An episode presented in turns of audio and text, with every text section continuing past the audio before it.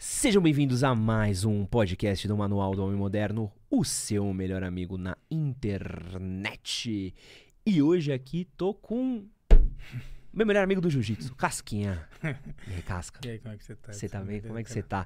Casquinha, pra quem não conhece você, se apresenta aqui pra nossa câmera, fala um pouquinho quem é você, qual que é o seu trabalho, o que você tá fazendo hoje. Pô, meu nome é Luciano Nunes Nutti. Eu gosto de falar pra todo mundo que eu sou filho de Lourdes Nunes Nutti e Gilberto dos Santos Nutti, que são duas pessoas que fizeram pô, muito por mim. E, poxa, acho que família é a base de tudo, a gente sabe disso hoje. Ainda muito. Tô num, mergulhando nesse universo de jiu-jitsu infantil e a gente sabe quanto a base vem da família. E, poxa, sou muito grato a eles. Me apoiaram no esporte demais pô, sempre me incentivando, pratiquei várias modalidades e fui cair no jiu-jitsu, que foi, acho que uma. Pô, foi um grande presente que a vida me deu. E, poxa, venho trabalhando com isso há muitos anos.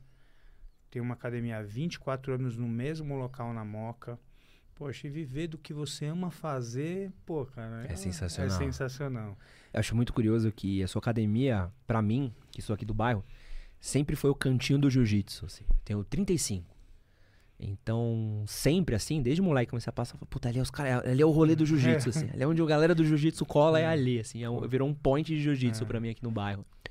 Mas antes, eu quero só falar da gente começar nosso papo. Preciso só dar alguns recadinhos aqui, ó. Sejam bem-vindos à nossa live, tá? Deixar algumas regras do chat aqui pra vocês. Todos vocês podem mandar perguntas. A gente vai ler nossas perguntas aqui pro queridíssimo Casquinha, tá? É, deixem suas perguntas. Quem quiser mandar superchat pode mandar também, mas podem mandar as perguntas normal. A gente lê todas as perguntas. Sabrina, nossa moderadora aqui, está de olho nos comentários. Quero falar pra vocês que a gente tem aqui duas regras que a gente preza bastante. A primeira delas é sejam muito educados um para com os outros. Educação é sempre muito legal, trate bem o seu amiguinho. Aqui não é não é a casa da mãe Joana para vocês fazerem zona, então sejam muito educados um para com os outros. E a segunda regra, sejam mais educados ainda com o nosso convidado. Se a mãe de vocês não ensinou, o pai ensina.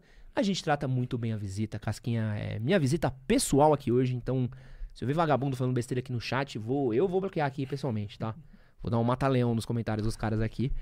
E, Casquinha, primeira coisa que eu acho legal da gente falar aqui, principalmente pra quem não, não entende, qual que é a do jiu-jitsu, assim? Quais são os princípios básicos da arte marcial do jiu-jitsu pra quem está vindo de fora, está chegando pela primeira vez e como é que você apresentaria o Gil pra alguém? Poxa, na verdade eu acho que um, vocês muitas vezes as pessoas que têm a minha idade têm aquela, aquela imagem ainda do jiu-jitsu daqueles pit boys que tinham, Aham. né? A gente pode falar um pouco disso, né? E antigamente, pô, de fato, eu acho que passamos por várias transformações e hoje a gente tem entrega de um produto de muita qualidade. Então a gente tem um trabalho de iniciação que você está vivenciando de fato, isso dentro da nossa escola, e você vê todos os cuidados que a gente tem, né? Para respeitar o aprendizado de cada pessoa. Porque cada um chega num momento da vida. Tem Aham. pessoas que nunca fizeram atividade física na vida e de repente vinha, vem agora querendo fazer uma atividade como o jiu-jitsu, que você sabe que ela é intensa. Uhum. Só que a gente tem que respeitar. Então, vou fazer isso de uma forma gradativa, fazendo que essa pessoa, de fato, vá se descobrindo, vai conseguindo criar uma condição física de estar fazendo parte daquilo. Fora que, poxa, a autoconfiança, o autocontrole, sabe? A serenidade que te dá. A gente estava batendo um bate-papo aqui antes da gente começar, né? A gente sabe que eu, eu falo para todo mundo assim. Uh, o cara que faz arte marcial e que ele se encontra num determinado momento, ele tem serenidade para se portar em qualquer Uhum. qualquer situação que seja, entendeu? Então assim, eu acho que o momento hoje é muito especial do que a gente vive, né? A gente vive de um boom em todas as atividades físicas, porque depois que a gente teve a pandemia, todo mundo viu a necessidade de estar fazendo práticas. E aí todo mundo vem se cuidando muito. A galera tem um pouco de com relação à musculação, atividades assim que sejam acham monótonas, não Aham. curtem muito, então a luta ganhou muito nesse nesse momento. Então acho que as pessoas têm que os profissionais que estão ligados a isso, entregar isso com cada vez mais qualidade, cada vez com um pouco mais de cuidado, para que a gente faça com que essas pessoas tenham uma vida longa dentro do nosso tatame e que a gente possa mudar ela no decorrer desse processo. O problema todo é que cada persona é uma persona. Aham. E de vez em quando você não pode puxar a barra achando que todo mundo vai ser igual a você ou igual aquele. Então acho que todo mundo chega na sua faixa preta, mas cada um de uma forma distinta do outro e todo mundo melhorando esse seu eu, né? Tanto na parte que a gente pode falar desse contexto do eu de uma forma geral, né? A gente pode falar do emocional até o, o, o, o ganho da parte física, da estética, tudo que envolve isso tudo. E, e como arte marcial, o jiu-jitsu ele tem muito esse princípio da, da alavanca, né? Essa coisa da, da arte suave, né? De você fazer. é, usar o peso do adversário contra ele, alavancas. Como é que você resumiria, assim, a atividade física jiu-jitsu? Poxa, na verdade, eu, eu acho que essa coisa que você falou da alavanca é uma coisa que pô, você vê que você fazendo a técnica no seu momento certo, da forma correta, você vê quanto você utiliza da força do adversário em seu benefício. Só que a gente sabe que não é tão simples a gente chegar nesse ponto, né? Então, Aham. muitas vezes o quanto entra daquele lance da força, de todo aquele desgaste, mas é tudo isso que faz valer a pena, né? Aham. É todo esse amadurecimento e o conhecimento para chegar numa determinada excelência, né? Então, assim, nós tentamos, dentro desses métodos criados pela nossa equipe, né? Pelo próprio pelo, pelo nosso mestre, que é o Fábio Gurgel, ah, o quanto ah, isso foi feito de uma forma tão delicada e que tem dado resultados muito positivos. Mas, e assim, o lance da autoconfiança, né? A prática da modalidade, quanto te dá de autoconfiança? Você não é que assim, a gente tá falando de, hoje assim, vai falar de assalto. Eu não falo de reação, eu falo de você ter serenidade de como você deve se portar naquela situação, num, num- na- sabe, no assalto. Você ficar tranquilo, como agir na forma certa, levantar o braço no momento certo, fazer tudo na forma que eu acho que assim, na agressão é você ter o controle sobre o oponente, não agredir o oponente, sabe? Aham. Tem várias coisas muito legais e que eu acho que você vai ganhando é, é com o tempo, é na prática É. e no conhecimento maior, que é do seu eu. Por exemplo, hoje eu sou um cara muito mais feliz treinando jiu-jitsu hoje do que eu era na minha época de campeão, por exemplo. Co- Como é que você vê ah, o... O jiu-jitsu hoje ele tá muito técnico, né? Tipo, acho que o próprio trabalho da Alliance, acho que a gente vai até... Até separei uma pergunta pra falar, falar sobre isso. Mas é, é um trabalho muito técnico. Acho que quem, quem, quem passou por outras academias, como eu passei, e chega na sua academia, chega a ser até meio assustador, assim, de falar do caramba, aula muito técnica, muito específica, de pegar posição, pegar pela mão, ensinar. É, se a gente vê pelos próprios campeonatos e pelos lutadores hoje, pela, pela- por, por tudo que tá rolando, você vê que são caras cada vez mais é, técnicos e, e bons. Como é que você vê a, a- mudança do jiu-jitsu da sua época, quando você começou, pra hoje? Você começou que ano? Poxa, na verdade comecei em 92, 93. Como é que você vê dos anos 90 pra cá a, a evolução do Gil? Cara, falar real é bizarro, né? É bizarro. Na verdade, eu uso até a palavra que o Fábio sempre usou, que antes nós éramos sobreviventes do jiu-jitsu. Você entrava na academia, né? Pô, eu comecei a treinar numa época que o cara bota lá, você vai treinar com o cara, já sai rolando logo no primeiro dia, tu não sabe fazer nada, você é só um esperneador do futuro, né, cara? Porque, mano, você não sabe de onde tá e você não tem conhecimento. Sabe, era uma coisa muito muito difícil, né? É o que eu te falei, é sobrevivente mesmo de fato. E eu acho que ao longo desse tempo, né, a gente vem entendendo cada vez mais o mercado. E aí foram vendo quais eram as necessidades que isso tinha. O esporte começou também a crescer, ele é encantador, né? As pessoas que foram ficando, ah, acho que foi virando um processo seletivo natural. As pessoas que tinham mais capacidade foram ficando, foram buscando mais qualidade no processo de, de ter cuidado com, com metodologia, com ensino. E aí a, a Aliança criou isso e é um, é um, na verdade a Aliança e a Grace Barra foram as que iniciaram isso tudo e muitas escolas criticavam isso. Hoje, É mesmo? eu fiz até um- uma brincadeira que eu vou fazer um vídeo aqui vai sair no Instagram, que eu falo, todo mundo critica, agora eu quero saber quem não faz agora. Porque quem não faz tá ficando para trás. É que nem o lance do padronização de kimono, sabe? As marcas hoje, pra você ter uma ideia, se a gente for falar de tempos atrás, na época que eu era lutador, o cara me dava dois kimonos por mês, três, vamos supor. Pô, e eu achava que aquilo ali era o máximo, né? Então, poxa, o cara mal ajudava o lutador, de verdade. Porque você tinha que ainda ser o vendedor do teu próprio kimono. Aham. Eu falava, poxa, isso daí tá tudo errado. Então, quando pegou para fazer a padronização dos kimonos, o próprio proprietário da academia, que é o professor, que você sabe que, para ter uma escola de jiu-jitsu é difícil do cara sustentar ela. Então, as vendas do kimono é de suma importância para o professor, né? E aí, poxa, a gente foi fazendo com que o professor pudesse ganhar esse dinheirinho também do kimono, sabe? A gente foi montando um modelo de negócio para que de fato o cara pudesse viver disso, o profissional pudesse mesmo de fato viver disso. Então foi muito legal todo esse processo, mas assim, hoje é muito diferente. Antigamente tinha muita briga, essas coisas de equipe, falavam de creonte, pessoas que tinham saído de uma equipe para ir para outra. Hoje as pessoas, pessoas como nós, na, na nossa academia, recebemos todo mundo muito bem, cara. A pessoa tem que estar onde ela está feliz. Não, e, e, não, eu- tem, não tem esse negócio de creonte, né? pô, se você não presta um serviço de qualidade, pô, ele vai procurar do lado. Se- ah, muitos profissionais proibiam os alunos de irem em outra escola. Mas por quê?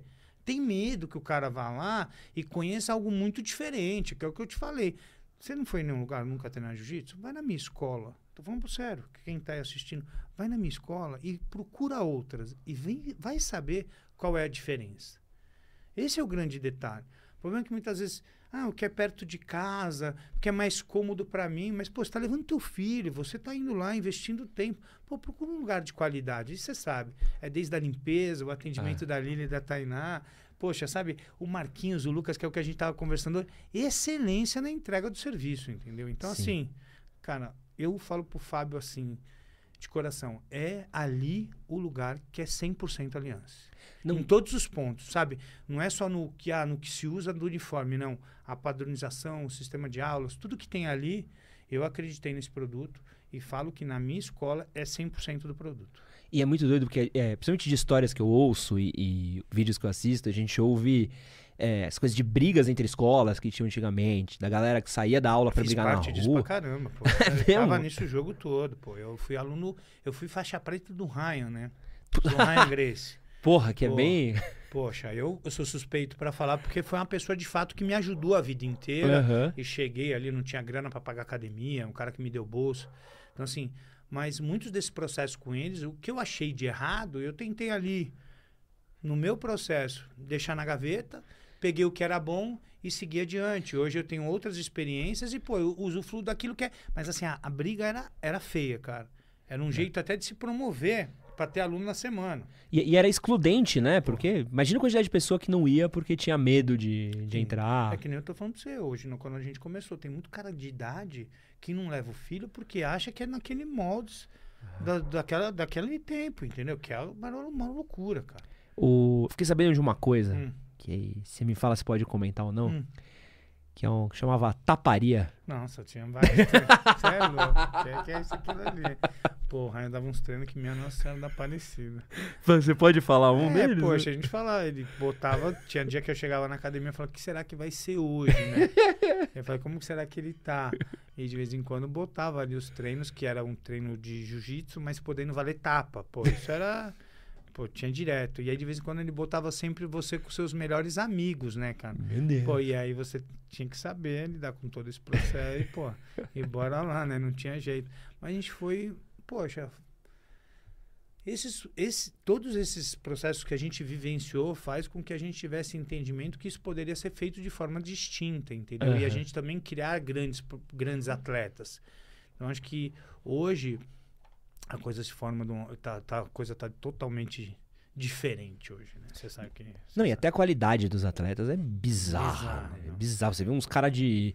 é, eu gosto muito de ver aquele Mica Galvão. Pô, lembro. Porra, moleque com 19 anos. É, na verdade, é Sinistro, que nem né? assim, na nossa época, eu acho que ele, nem todos eram tão atletas, né? Eu acho que começou ali, teve uma época que quando eu comecei, já algumas pessoas já eram bem dedicadas. O Fábio, eu já vi um cara diferenciado, tinha outros atletas, mas eu acho que isso ao longo do tempo foi crescendo, os meninos cada vez se cuidando mais, buscando alto rendimento. Hoje eu falo pra você, um mundial de jiu-jitsu parece ter um monte de super-homem mesmo. A molecada é boa de jiu-jitsu, você vê um desde azul, roxa, marrom. Pô, é muito legal ver as lutas, um nível técnico fantástico. É muito maneiro. Eu acho que é um evento. Pô, eu curto demais, né? Eu, não- eu não fui esse ano, mas a, a nossa equipe se sagrou campeã novamente. Mas assim, é, o- o- evoluiu muito. E assim, eu acho que tende a crescer muito mais. Porque se você for ver vai no teu prédio ou com as pessoas que a gente convive, o quanto a gente tem de praticante de jiu-jitsu. É muito pequeno. Muitas vezes a gente fala de academias que ficam brigando por alunos que já treinam. Pô, eu não tenho interesse nenhum. Acho que o cara que saiu da minha academia para ir para outra, ele já uma hora ele vai dar trabalho nessa outra também. O que eu tô querendo é o quê? É o cara que tá na frente da televisão. É o teu hoje, é o teu público. Eu quero que vá lá e conhecer não só a minha, qualquer academia da Aliança que seja, faça essas três aulas introdutórias, venha conhecer um pouco do nosso esporte, entender um pouco que- como que é feito a entrega desse trabalho, porque eu vou falar para você, muda de fato a vida Não, das pessoas. Você, Não, você tá- cara, você eu- pode falar um pouco mais sobre isso. né? eu, pô, tava te contando, eu, pô, tenho 35. Primeira vez que eu treinei Gil, eu tinha 18. Então, fazia judô tal, tinha uma base boa. Cara, a primeira aula que eu fui era numa academiazinha até que fechou aqui na Moca. Tá. O professor era um faixa roxa, perdidaço na vida, o cara não tinha a menor ideia do que ia fazer. A primeira aula já tava saindo na mão. Já era, porra. E faz o que dá aí, tenta finalizar do jeito que dá. Mas pode queda, não pode queda. Aí o cara fala, mano, não sei que dá. O professor. Você sabe que dá? Eu falei, sei, pô. me ajudou. Ah, então pode derrubar os caras aí. O cara, professor, mas eu não sei cair. O cara, não, derruba eles com um jeitinho. Era tipo uma coisa de louco, assim. Aí, anos depois, treinei por um tempo. Acho que quase uns seis meses nessa academia também. Não graduava, não registrava porra nenhuma. Aí anos depois treinei também numa rede grande também. Mesma Tá. coisa. Cara, porra, academia com nome e Tá. tal. E com lutador de MMA dando aula de jiu-jitsu. Você pensa, pô, Num nível legal, mas você Mesma vai ver na hora da entrega. primeira aula faixa branca, bota lá contra um faixa roxa, fala, ah, vai aí. É que é muito difícil falar sobre isso, porque a gente sabe que tem pessoas que são muito atenciosas, que cuidam de fato de você. Acho que até um dos segredos da escola, é, eu acho que é o grupo. Ah, Eu acho que eu pô, sou o líder ali, pô, posso ser o líder, mas eu acho que o faz ter muito aluno é vocês serem receptivos às pessoas que estão chegando. ah. Isso é muito interessante. Eu acho que a gente tem um grupo ali muito fantástico e que ajudam a recepcionar, né? Você vê, você entra, todo mundo te cumprimentando, ó, sabe? Todo mundo vai se conhecendo. Então, acho que assim, é um ambiente muito família. Isso é muito legal e traz um resultado muito positivo. Aí muitas vezes as pessoas falam assim, ah, Casca, mas por que, que você tem tanto aluno? É porque eu acho que esse fator é um dos mais importantes dentro da minha escola. Sabe, é a conexão entre as pessoas. A gente vai fazendo isso devagarzinho, de uma forma sutil, mas eu acho, que- eu acho que hoje a gente vive um momento muito especial. Tem uma- um comentário aqui do Ian, que é hum. uma dúvida dele muito legal, e, e você, como professor, pode ajudar a explicar. O que, que é mais importante no jiu-jitsu? Ter força e um peso maior, ou ser menos forte com menos peso e ter uma agilidade maior? Força versus agilidade. O que, que você acha que importa? Então, Ian, isso é muito complicado, porque eu acho que você tem que saber trabalhar esse seu eu, né? Você tem que ver o que você tem de qualidade e tentar potencializar essa qualidade que você tem. Então, cada um tem um. Tem. Vai, vamos supor, tem mais facilidade de ganho de força. Tem pessoas que têm mais agilidade. Então, isso é, é muito relativo e você tem que botar isso dentro do teu jogo. Então você tem que saber a qualidade que você tem e moldando o seu jogo para que você se destaque perante aos outros. E tem pessoas que têm os dois, né? Então assim, eu acho que muito legal do jiu-jitsu é o conhecimento do eu. Essa conversa interna do que você tem, porque você tem coisas que você sabe que tem qualidade, tem coisas que você não sabe, que nem para trabalhar aqui. Você sabe fazer tudo que envolve isso aqui? Deus me livre, não. Não, não tem nem Então aí você como. busca ajuda de outros, de outros, de outros profissionais que tem, certo? Então o que, que eu acho o que eu acho interessante? Você tem que estar o tempo inteiro se estudando e vendo quais são as lacunas que precisam ser preenchidas. Eu, na verdade, sou um cara muito leve, que tem uma agilidade, mas eu sou muito forte pro meu peso. Aham. Entendeu? Todo mundo fala, é um magrinho muito forte. Então, poxa, eu consegui me destacar muitas vezes até pela força que eu tenho de fato também. Entendeu? Vai falar assim, ah, pô, ele tem uma guarda. Mano, mas eu faço muita força. Agora tem pessoas que têm o meu peso que não têm a força que eu tenho. Então, eles têm mais elasticidade. Eles vão casando. Você vai moldando o seu jogo conforme a sua, o seu biotipo, né? E a sua realidade. Eu, eu acho muito engraçado que esse é um, era uma. Um conceito que eu não tinha Hum, e, e que é de entender que tem jiu-jitsus diferentes dentro do jiu-jitsu. Isso, isso para mim foi muito louco, assim, de ver do tipo, ah, pô, esse cara daqui ele é mais pancada. Não, mas esse cara é mais ágil, esse é o cara, cara que ele, ele desenrola mais, né? Nem a pergunta que o Ian fez, e o que você está se colocando agora, se você botar três pessoas, ó, presta atenção, três pessoas. Eu, você e essa terceira pessoa que está falando aqui. Eu bato em você, Aham. tá? Você bate naquela pessoa e eu apanho dela. Isso é muito louco, né? Isso é muito. Entendeu? É jogo que não casa. É, sabe, são características que de repente ele tem que eu não consigo vencer, mas eu consigo, pô, com você já me portar de uma forma diferente. Por isso que eu acho que a luta ela tem muito a ver com a vida. O cara tem que se entender, cara. Esse que é o grande lance. O problema é que muitas vezes o cara vai ali luta por lutar.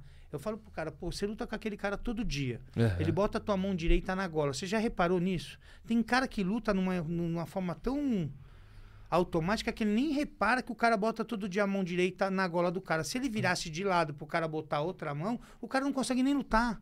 Então ele já poderia estar dificultando mais o.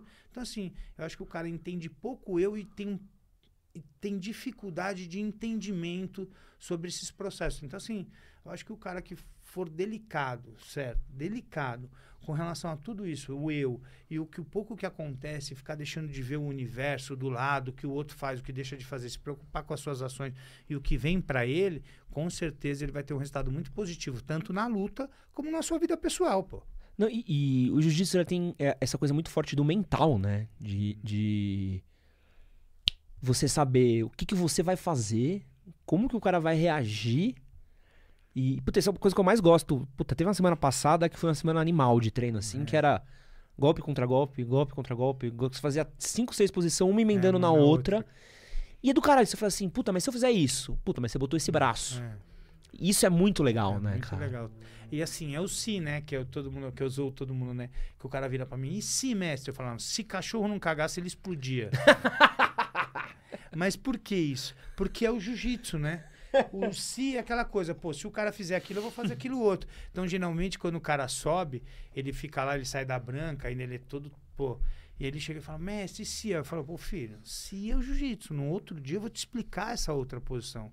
É que você tem que aprender esse processozinho, né? Então a gente começa de um, de um nível X e vai melhorando, né? Ou evoluindo nesse processo. Então o se vai existir mesmo. E com certeza esses drills que você falou, né? Que é a- é, são várias posiçõezinhas que fazem, a gente faz a sequência, é bem interessante. E uma coisa que você falou que me deu um insightzinho é que assim, você vai chegar um dia pra mim e vai falar, Casca, eu tô pensando em largar o jiu-jitsu. Você vai falar isso pra mim. Escuta o que eu tô te falando. Tô. Faz sete meses, oito meses que eu não bato em ninguém, não dá nada certo. O que que tá acontecendo? Eu vou falar, daqui uns dias, você vai ver em uma semana, você vai dar um boom que você vai falar, o que que aconteceu? Não. Foi aquele tempo todo ali que você ficou se dedicando, treinando, fazendo tudo direitinho, a dieta, fazendo tudo que você tinha que fazer, para depois você ter aquele momento que é o trabalho, a vida da gente. É sempre assim, cara. É. Só que as pessoas hoje querem um resultado muito rápido. E eu acho que a luta, ela ensina bem isso. Não, tem, tem uma coisa que eu gosto muito do, do jiu-jitsu, é essa coisa da calma sob pressão. Tem mesmo. Porra, cara. Leonardo Amassa ali, Deus Hum, e que, é, que, e eu acho que isso é uma coisa que as pessoas não têm mais. Porque a gente tá muito confortável. O tempo todo, entendeu? Você tá o tempo todo no, dentro do seu carro, no ar-condicionado, no seu escritório, você não encosta. nananã. Muito mimimi. Quando vem uma pressão, você fala, oh, meu Deus, e acho que o, o, o, uma arte marcial, principalmente o Gil, e tem outras artes marciais que também tem essa, essa qualidade muito forte. Você tá sendo amassado, o cara tá em cima de você, você tá segurando uma perna, segurando um braço, mano, É isso. Você precisa, tipo, tá. Eu preciso respirar com um marmanjo de 120 quilos com o peito na minha cara.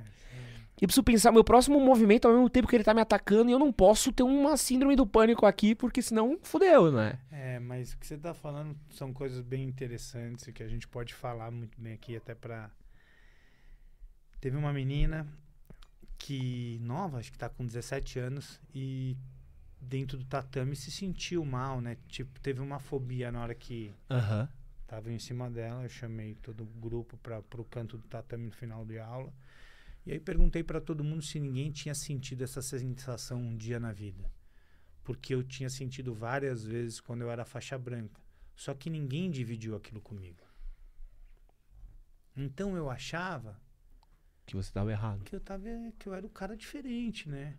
Quando eu comecei a ser autoridade no jiu-jitsu, Aham. entendeu? Eu comecei a dividir isso mais com os alunos e com as pessoas.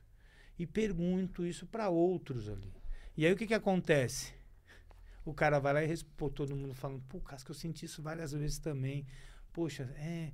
E aí a menina estando ali, ela fala, pô, eu tô igual todo mundo, tô nesse processo, vou aprender a sair lá de baixo, com as situações que vêm da vida da gente. Então, pô, é muito legal. E assim, eu acho que é legal compartilhar, sempre acontecer esses processos dentro da academia, trazer o grupo e ver como você vai abordar também. Você não pode expor a criança de uma forma, né? O adulto de uma forma que ele não goste. Então a gente tem que tentar dar essa voltinha. E um exemplo disso eu falo assim. Em muitos momentos, eu acho que você, quando você não está bem no seu eu, e você está lutando, está fazendo, pode ser que isso aconteça mais vezes. Só que você já vai saber lidar muito melhor com aquela situação, entendeu? Sim. Então é muito legal isso. E eu acho que quem nunca passou por isso aí, que treina jiu-jitsu, pode, pode falar. Porque ontem mesmo, tô com 50 anos, eu treinei ontem, não, segunda-feira, meio-dia, treinei terça-feira, meio-dia, e fui treinar à noite, no horário das oito. Pô, só tem uns bichos, cara, os caras muito grandes mesmo, fazendo Uhum. força. Pô, meu corpo já não recupera do mesmo jeito, mas eu sou um cara que tô sempre treinando. Você passa lá, você vê sempre eu tô treinando. Professores que não treinam, mas não tô falando, pô, eu acho que a construção de. É muito legal você estar ali no, no, no treinando, botando a mão no kimono dos alunos. Falar pra você que teve ontem ali umas duas vezes que, pô, teve um que chegou ali em mim, não sei. Falava, Deus o livre guarde, cara, sabe? Falava pra você, e aí, pô, é, mas é muito legal. E, poxa, acho que cria uma. Cria uma coisa, você fica tão encascorado que acho que várias vezes ali que eu tô numa situação difícil, como foi na época da pandemia aí, poxa, o quanto acho que a luta me deixou resiliente, um cara firme e forte de sempre estar na batalha e, e pô, tentando dar a volta por cima. Eu acho que acho que tá, a gente está falando disso agora, né, cara? Eu acho que é construir esse mindset para que a gente seja forte o suficiente para passar por N problemas que a vida nos dá. É, uma coisa que eu acho muito legal, e eu tive Hum. o- o prazer é, por te conhecer, por estar sempre conversando com o pessoal da academia, foi conhecer alguns dos alunos que você já treinou que foram, porra, campeões demais na categoria deles, né? É, conheci o Juan, é, conheci o Baby, é, o Scooby, É, puta, pô, monstro. monstro demais. E tu tem, cara, um portfólio gigante de grandes campeões que você treinou, né? Poxa, eu tenho uma galera que foi embora, eu fiquei até uns. Eu tava até comentando com você que teve um tempo atrás aí que muita gente saiu fora, foi para os Estados Unidos para viver fora, porque, pô, acha que o mercado lá é muito melhor. Esses meninos tinham que voar sozinho mesmo. Na verdade, eu apoiei muito eles, mas na hora que eu não tinha eles mais do meu lado, me senti bem fragilizado e, e emocionalmente ter que começar um trabalho novo. E, poxa, mas assim, a entrega sempre foi com muito amor e muito carinho mesmo. Eu, quando eu já peguei esses meninos, alguns veio, te, eu tive dois momentos, né? Teve momentos que foram alunos que foram criados só por mim, e eu tive um momento também especial que teve uma ligação com o Serginho Moraes, com a Coab, que foi um trabalho que teve com o Mestre Dan também, que teve uma ligação que esses meninos ficavam um pouco lá e um pouco na minha, e um no Fábio. A gente teve uma conexão e, e eles ficaram muito tempo comigo. Então, acho que aprenderam bastante comigo, como aprenderam com os outros professores. E eu fiz parte disso. E eu, pô, ah, a realização de muitas vezes. Eu não fui campeão mundial, né, de adulto. Mas realizei meu sonho junto com alguns alunos ali. Porque quando eles eram, eu achava que. um- tinha um pedacinho meu ali, né? Eu pô, conquistei isso junto com eles. Então foi muito legal. E hoje estou passando por uma nova experiência que eu estava contando para você dos professores. A gente está batendo um recorde de aluno na nossa escola com professores que eu nem imaginava que estariam comigo hoje. Que na hora que eu perdi todo mundo, de repente apareceu três, quatro, cinco pessoas, até umas meninas, e que falaram que queriam treinar comigo. E aí eu comecei a, a dar atenção, fui botando para ficar de ajudante de aula. E hoje eu tenho uma entrega de uma excelência na metodologia, porque esses meninos foram criados da forma já correta desde esse desse início. Poxa, que tá muito legal. E eu tô surfando essa onda, né? Essa onda para mim tá boa. Tô curtindo atendimento, molecada com aquela energia boa, sabe? Meninos novos, curtindo que, o que fazem de fato. E vou te falar, muito legal. Mas assim, num primeiro momento, quando eu perdi esses meninos que a gente fosse esses grandes campeões, Porque eles tinham que voar, né? Então, o Rua foi para São Caetano, tem a Aliança Caetano, o Baby tá em Moema, o Dimitris hoje vive com o Fábio Gurgel ali, trabalha até na associação, poxa, e é um grande campeão também, trabalha na Central, que é com o Lang, sabe? Teve muita gente que foi no... O Gui foi para os Estados Unidos, o Nega, o Felipe, então assim, foi muita gente embora. E é fogo isso, porque E- você construir de novo não é tão fácil assim, porque não é da noite pro dia, né? E como é que é esse processo de você treinar um campeão, cara? Como é que você, como professor, vê isso assim? Você olha pra um cara e fala, puta, esse cara é bom? Ou você fala assim, cara, esse cara é mais focado, esse cara é mais... Co- Como é que você consegue... Como é que você vai modelando esses caras pra conseguirem chegar é, nessas competições em alto nível? Ah, na verdade, eu acho que cada pessoa é uma pessoa.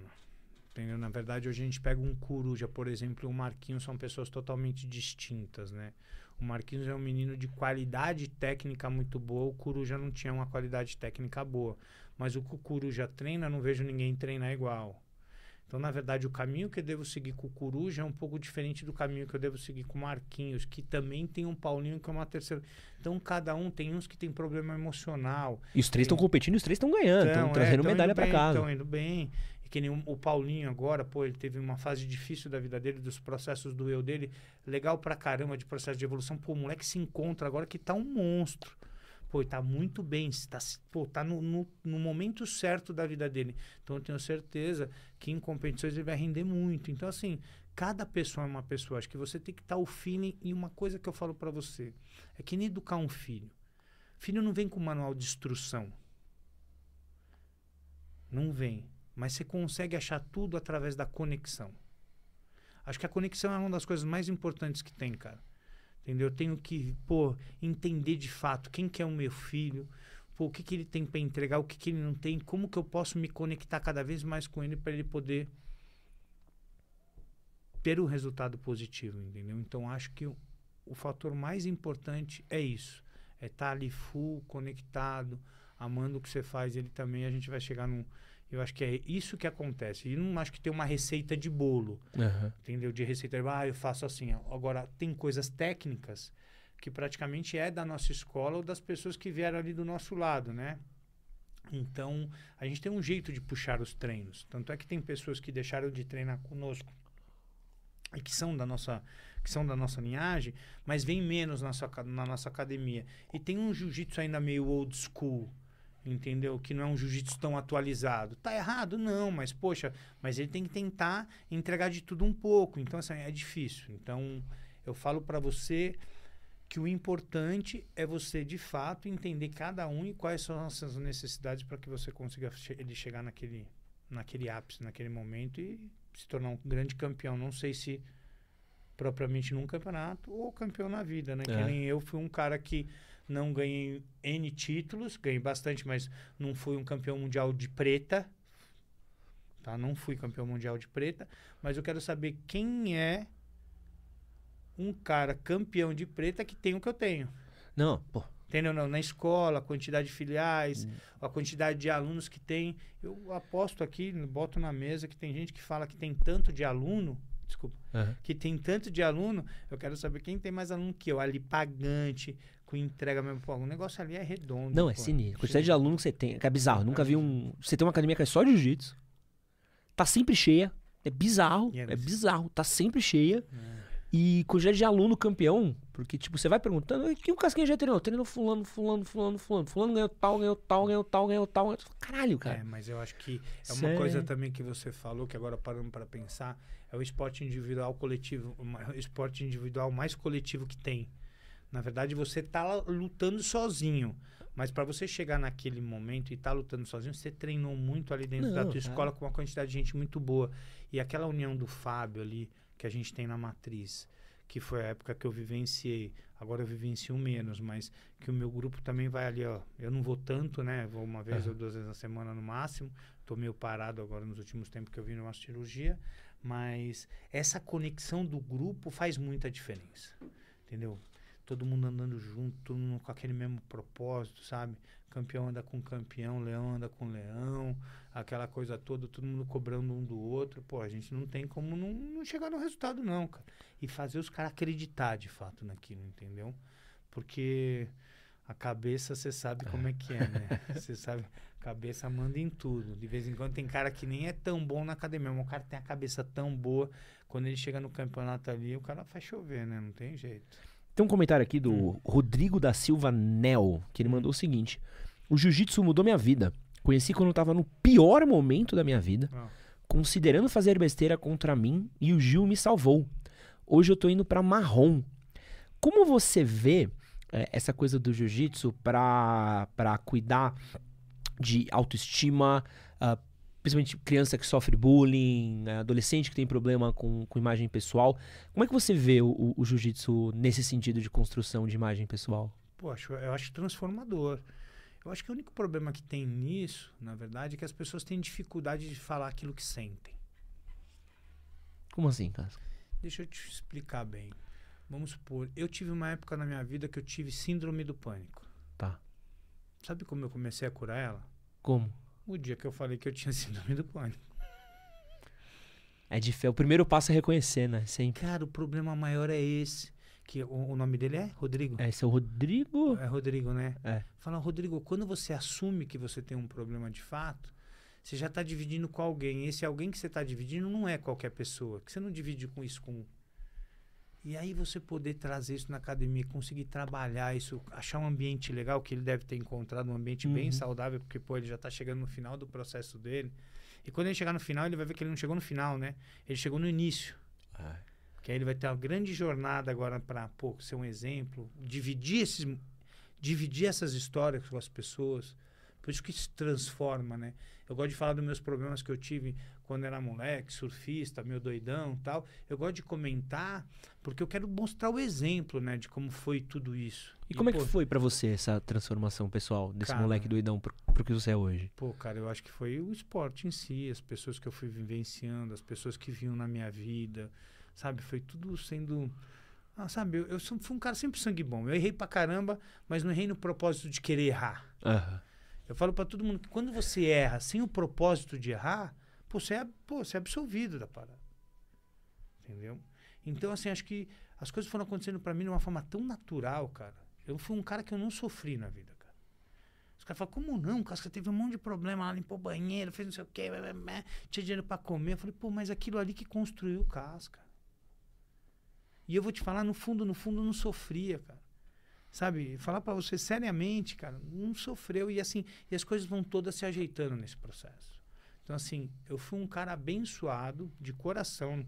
Sei que, que assim, porque eu fiz as coisas certas e meus pais fizeram a coisa certa, acho que a coisa não tem como dar no caminho errado. Então, assim, minha mãe acho que orou tanto por mim para me sair daquele processo, que aí uma hora apareceu determinada pessoa na minha vida. Aí eu fui ali e fui aproveitando tudo isso que foi acontecendo e fui me moldando, porque eu vi que para mim ter resultado eu precisava ter qualidade de vida. Eu fui vendo que tinha determinadas necessidades e eu fui suprindo isso para chegar no resultado que eu tenho hoje. Mas foi muita dedicação mesmo, porque, pô, vou te falar, o começo foi limpando tatame e banheiro, né, cara? Então, assim, ninguém fala, ah, é que o Casca fez, o que não deixou de fazer. Pô, isso é- tem cada história, entendeu? que foi, foi bem difícil, grana para viajar, como as coisas foram, sabe? Teve época que não tinha comida mesmo na minha casa, não tinha. Tinha amigos que me levavam comida para mim poder comer, porque eu não tinha grana para pagar. E assim foi, e foi tudo muito legal, cara. Foi muito legal. Foi muito legal. E hoje eu tenho muito entendimento de quem é você hoje em cima dos processos que você passou. Eu tenho uma história muito legal para contar que, meu, eu criticava muito minha mãe dos processos que a gente viveu na infância. E eu chateei muito ela porque eu expunha ela desses problemas, né? Aham. E, porra, e chegou um determinado momento na minha vida que eu tive um ensaio, que eu fiquei, ficava pensando sobre isso. Eu falava, pô, cara, se eu sou o que eu sou hoje, foi pelos aqueles problemas que nós passamos juntos, eu e ela. Só que eu pedia desculpa para ela e ela não entendia. Porque eu fiz ela sentir uma tristeza tão grande naquela, naquele momento que eu falava dela que para mim resetar aquilo dela foi, pô, foi, um, foi um- uma situação bem complicada, porque eu pedia desculpa ela não entendia. O que, que aconteceu? Eu voltei, do, voltei de um curso de coach, que eu não fiz coach para ser coach de ninguém, não. Eu fiz um curso de coach porque os caras falavam assim, pô, que era legal tal. E eu que- falei, pô, quero entender melhor esse meu eu. Aham. E aí eu falei, pô, vou fazer o curso. Voltei do curso, achei tão legal que eu quis dividir isso com os alunos. Aí fiz um café da manhã na academia. Chamei todo mundo e falei, mãe, você me ajuda? Eu quero fazer um café da manhã, eu quero trazer os alunos para ver tal, não sei o quê. Que legal. Aí minha mãe falou, pô, lógico, filho, pô, sempre ali a prestativa, ela já. A gente já tinha passado por todo aquele processo, mas mesmo que eu pedia desculpa, não, não ia. Aí nesse dia eu falei, pô, cara, ela sabe que o que eu mais amo é dar aula de jiu-jitsu. O que eu mais amo é meus alunos. E hoje eu vou pedir desculpa para ela de um jeito aqui. Aí eu conto todo esse processo da minha vida, o que, que ela vivenciou, o que, que nós vivenciamos junto. E aí eu peço desculpa. Puta, cara, vou te falar uma coisa. Deus do céu, velho.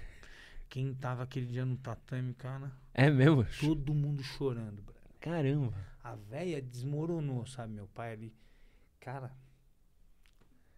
Então eu acho que quando você faz as coisas certas, vai aparecer até os momentos para que você possa falar daquilo, sabe? E vai aparecer o momento certo e você vai consertar aquele tipo de situação. Então, assim. ah, pô, esse momento é um momento muito legal também, para falar um pouquinho aí foi, foi maneiro. Até se te falar a real, até me emociono mesmo, porque é um negócio que marcou muito minha vida, né? E eu gosto de comentar, porque as pessoas têm vergonha de falar disso, né? Eu não gosto de expor minha mãe aqui hoje, que eu não tô. tô a gente tá falando um, um volume de pessoas aí, não sei quanto tá. E eu não gosto de falar porque ela não tá aqui. Eu peço sempre Aham. autorização para ela se for para falar sobre isso. É. Mas na academia eu falei aber- abertamente, porque eu precisava falar isso e ela tinha que. O cara me ensinou que ela tinha que sentir uma emoção mais forte Do que, do que ela tinha sentido quando ela tinha se decepcionado comigo. Que Que aí ela conseguiria resetar tudo isso. Que legal. Aí foi muito louco, cara. Isso deu certo.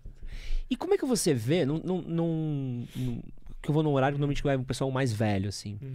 Mas como é que vocês lidam como professores, como academia, por exemplo, com quem sofre bullying, com, com uma molecada que tá apanhando na escola, não tá conseguindo resolver, tá com...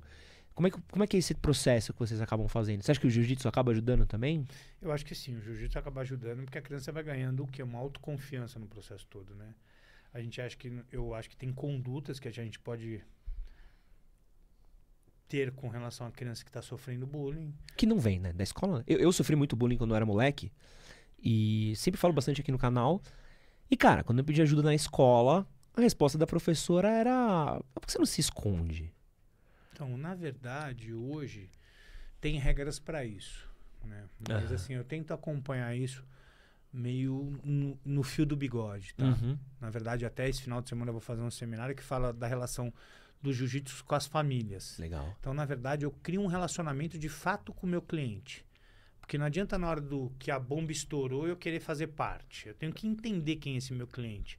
Então, quando a gente fala de criança, a gente primeiro vai falar de família. Muitas vezes o pai está criticando o filho, mas ele não deve ter espelho na casa dele, né, cara? Porque o filho, o fruto não cai longe da árvore. Aham. Então, como que você aborda esse pai? Como você conversa com ele para você depois poder de fato trabalhar a criança? Então, tudo isso vem, pô, é, é bem complexo. Então, assim, falar de bullying, bullying ele só é caracterizado quando tem plateia, Aham. tá? Deixar bem claro isso. E aí, o que, que você deve fazer? Cara, a gente passou por vários momentos de bullying na nossa vida, né? Que eu acho que hoje também ficou muito mimimi nessa história toda, né? Tudo agora também é bullying, né? sabe? Acho que as pessoas têm que aprender a lidar um pouco com essa situação. É, não, porque eu, eu passei o bullying de levarem faca, enfiar faca na minha cara. é, então não, aí tem coisas que, que, é, é, que já é um outro... é outro nível, é. né? Mas assim, o que a gente fala é que no primeiro momento, quando você sofre, você deve explicar para a pessoa que você não está gostando daquele tipo de situação, deixar claro para ela que você é contra aquilo que ela está fazendo com você. Aham. Segundo é avisar a coordenação do lugar onde você se encontra. Se é uma escola, avisar a coordenadora, se estiver na academia de jiu-jitsu, sabe? Você tem que tentar comunicar os responsáveis daquela instituição. No terceiro passo, aí é uma coisa que a gente tem que ver que pé que tá isso para ver como que o como que o rapaz vai agir com relação a isso. Muitas vezes até uma agressão, eu acho que assim, quem faz bullying geralmente no meu modo de ver é bunda mole Ah, tá? Eu tô falando sério, eu acho isso. Então, na verdade, por mais que a criança saia na mão e apanhe desse outro cara, do cara que faz bullying, você pode ter certeza que sabe o que vai acontecer na próxima? Ele não vai querer mais fazer bullying com a criança, porque ele sabe que ele vai ter que sair na mão, independente Ah. se ele vai bater ou não. Ah. Então já muda um pouco isso. Mas esse terceiro passo, na verdade, eu acompanho de perto. Porque também. É muito complexo você chegar e falar assim, ah, vai lá e faz um determinado, sabe? Isso Porque é também não pode demais. ser desproporcional também, né? É. Porque, pô, é, qualquer coisa, ainda mais um moleque de, de 14, 15 anos, pô, que tá com raiva, pra quebrar o braço de alguém. Então, não. mas eu acho que a modalidade, o esporte em si, acaba ajudando muito a criança a saber se posicionar da forma correta. É. É, porque às vezes a Entendeu? autoconfiança, você É. sabe do, pô, se eu bater nesse cara, eu vou matar ele. Então melhor Você nem... sabe lidar com isso, Ah. você sabe entender isso de uma forma totalmente diferente. Eu acho que o que falta hoje muito, quando você fez a pergunta, eu comecei a falar, a gente fala muito de dessa juventude, né? Eu não tenho criança, não tenho os meninos de 20 a 30 anos, você não tem no tatame hoje. É mesmo? Não tem, pode olhar lá. Mas por que que você acha que não... Pô, cara, eu acho que não tem dificuldade de, de entendimento, de lidar com essa situação do desconforto, sabe? É complicado. Eu acho que é bem difícil. Você pode ver que a característica da- dos perfis das academias dentro da rede, eu acho que fu- acaba muito tendo isso. Tem uma, tem uma janela bem grande aí. Por isso que eu tenho trabalhado muito na base. Se eu quero um futuro diferente, eu falei, pô, eu vou trabalhar na base. Então eu vejo essa real necessidade e pelo menos eu vou contribuir um pouquinho. E aí dividir todas as minhas experiências que eu estou tendo, eu estou dividindo com o mercado, de fato, como o próprio mestre ensina, e pô, tentando fazer com que a gente mude a, a vida dessas crianças aí por um futuro, porque a juventude eu vejo que pô, tem, tem uma dificuldade de lidar com isso, com esse eu, né, do ganhar, do perder. Pô, ali a luta tem que ter muita resiliência, os caras querem resultado muito rápido, sabe? É, é complicado. Eu acho que tem um probleminha aí, mas com certeza acho que ao longo do tempo a gente vai conseguir, com toda essa metodologia, com tudo que a gente vem construindo no trabalho dentro de- da equipe, alguma coisa bem positiva para ajudar em. O queridíssimo produ- Produtos de Qualidade, o nome do maluco? É esse daí. esse- Caralho, que pro- porra de nick é esse? produtos de qualidade. Mas que produtos? Que- mas é? é ele? Será que é fake news? Não sei, velho. Mas será que, que produto? Quero saber que produto o irmão vende, Fala velho. que- que- Produtos de qualidade. O nome do maluco é produtos de qualidade. Produtos de Pô, qualidade. Pode estar vendendo coisa errada também. Porra. Pode tá vendendo- É, o produto de qualidade perguntou aqui, ó. É, quanto tempo demora normalmente pra evoluir de faixa? Sou novo no jiu-jitsu e tenho essa dúvida. Quanto tempo demora pra você ir de uma. Não sei se tem um pra. Eu, eu sei Tem, lá tem, por causa tem, da academia, mas eu vou perguntar. Como é que. Quanto tempo é pra eu ir da branquinha pra preta? Pô, produto de qualidade. Deixa eu falar uma coisa pra você. Muito legal sua pergunta. E eu acho que faz. É muito importante falar sobre isso. Ah, por quê? Porque quando a gente graduava as pessoas há tempos atrás, era sempre na nossa visão, né? Na Aham. visão do professor, do processo evolutivo do cara. Né? O que você conhecia do eu dele, porque muitas vezes não é só a luta, né? Mas você vê o quanto ele evoluiu fora do tatame. Eu sou um cara que sempre fiquei muito ligado nisso. Só que, poxa, de vez em quando vinham críticas feias, né? Tipo, pô, o Casca vai ali com a cara daquele cara, graduou ele, mas não graduou o outro. Sempre se- era questionado muito com relação a isso. O que a gente tem que entender é que tudo que a gente começa, que nem a faculdade, ela tem começo, meio e fim. Um livro tem começo, meio e fim. Então a gente tinha que. O Fábio, quando foi. A gente pode falar depois de como com, com, quando ele construiu essa metodologia. Ele tinha que fazer as pessoas entenderem onde elas iniciavam onde era o meio, onde era o final desse processo todo. Então foi aí que a gente, nós dividimos, né? Ele dividiu a escola no iniciante, o intermediário e o avançado. E sempre uma determinada faixa você tem um período para ficar. E aí é contando as aulas. E isso demorou um bocado de tempo, porque a gente tinha que entender também como o professor teria o tempo, mais ou menos, para construir aquele cara de fato. Entendeu? Então a gente trabalha nas, na branca, na faixa branca, com 30 aulas para cada grau. Então, na verdade, a gente fala de 120, 150 aulas para ele fazer um exame de azul. E ainda tem que passar no exame. É, e tem que passar no exame. Aí, na, na- quando a gente vai, já vai para azul, já é 65, outro 75, outro 85. Então, cada faixa muda a quantidade de aula. E também é em cima de, de frequência que o cara tem. Quando a gente fez essa conta, era para um cara que vinha de duas a três vezes na semana. Tem pessoas que vêm todo dia. Então, Tem pessoas que vão demorar um X tempo e outras um pouco mais.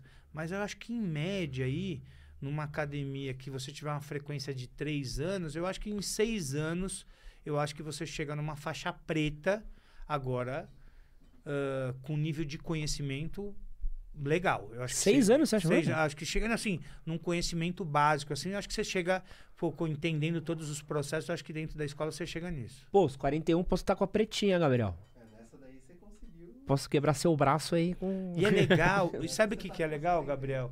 Mas sabe o que é legal? Você sabe onde você pode chegar. Sim. Que momento que você pode chegar.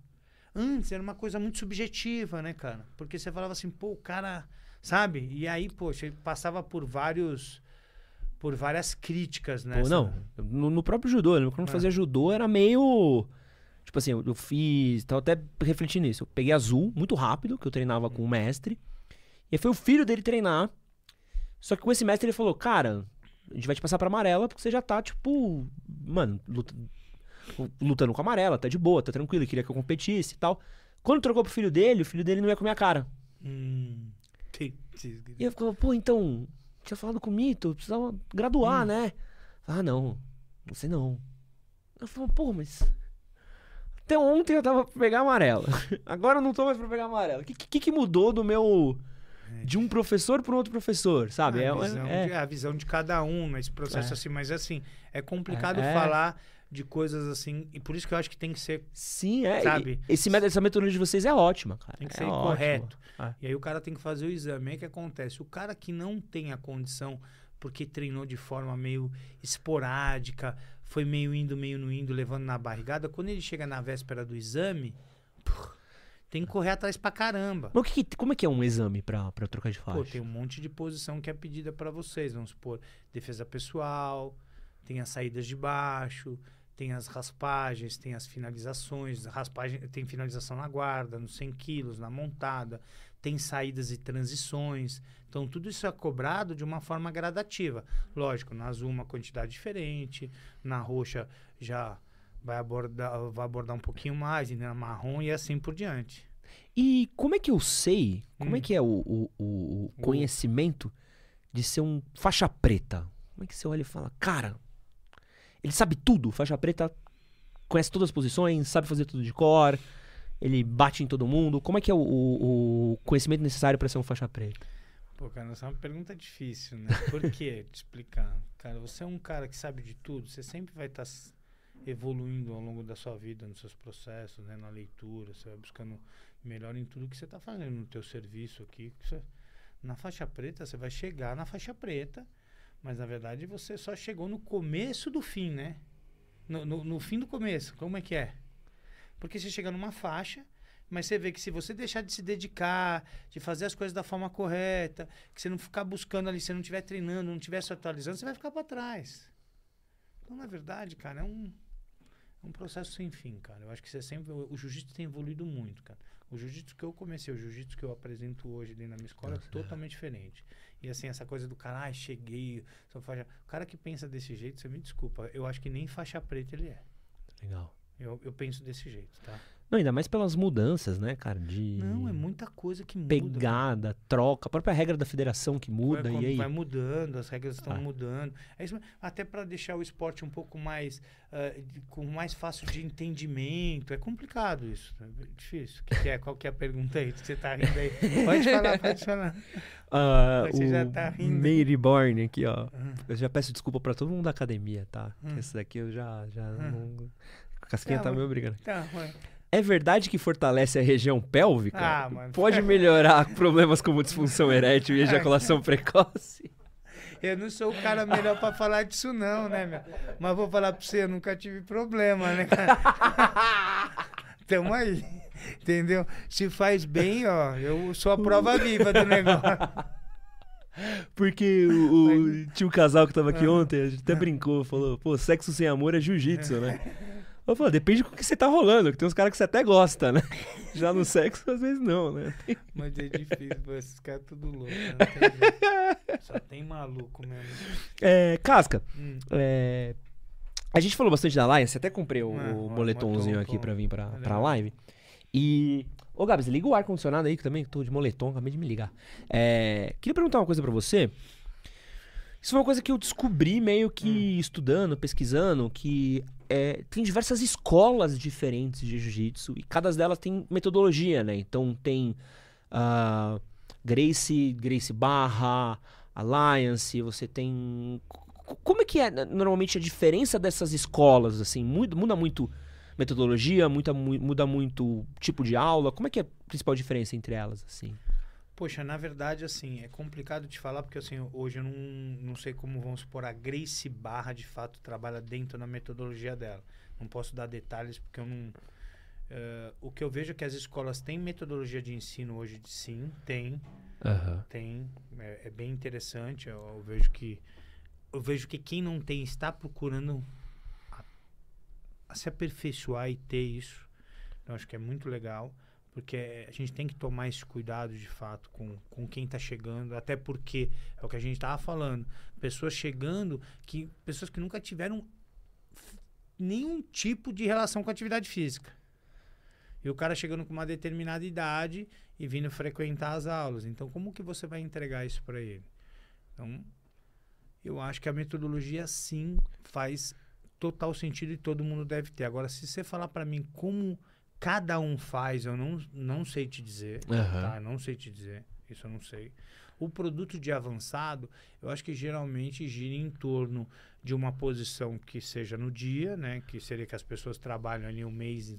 Eu trabalho muito mês em cima de, um, de uma determinada posição e as variáveis dela. E, e eu acho que a maioria deles praticamente trabalham dessa forma, tá? Mas assim, o que eu vejo são bandeiras com linhas um pouco diferentes, mas segue um pouco do que o professor faz. Vamos supor, eu gosto de fazer muita guarda. Aham. Então, a característica um pouco mais dos meninos da Aliança Moca é fazer um pouco mais de guarda, porque eu gosto mais de guarda. Então, eu acho que eu falo com um pouco mais de propriedade sobre aquele, sobre a guarda-laço, que é o que eu gosto de fazer. Aham. Então, assim, eu acho que geralmente algumas escolas têm um pouco de. levam a característica do que aquilo que o professor gosta mais de fazer. Mas, mas, eu acho que com o passar do tempo e essa, e essa troca muito grande com o restante do grupo, acaba assim o cara tendo outros tipos de características, sabe? Po- Vai, vai complementando aquilo que ele já, já tem entregue para ele ali dentro da escola, ele vai se complementando com alguns outros detalhes. Mas eu acho que ah, essa coisa de, de falar a diferença da Grace Barra para Aliança, para Nova União, mas vou te falar, aí é de professor para professor, o jeito da entrega, detalhes de algumas posições simples, simples de alguns detalhes de cada um, mas eu não sei te falar assim, porque eu não sei como funcionam as outras metodologias. Nunca vivenciei hoje uma aula na Grace Barra ou uma aula numa Nova União, numa Atos, e eu não sei te falar sobre isso. O próprio Fagner, ele perguntou aqui, ó. O Fagner mandou um superchat pra gente. Muito obrigado, Fagner.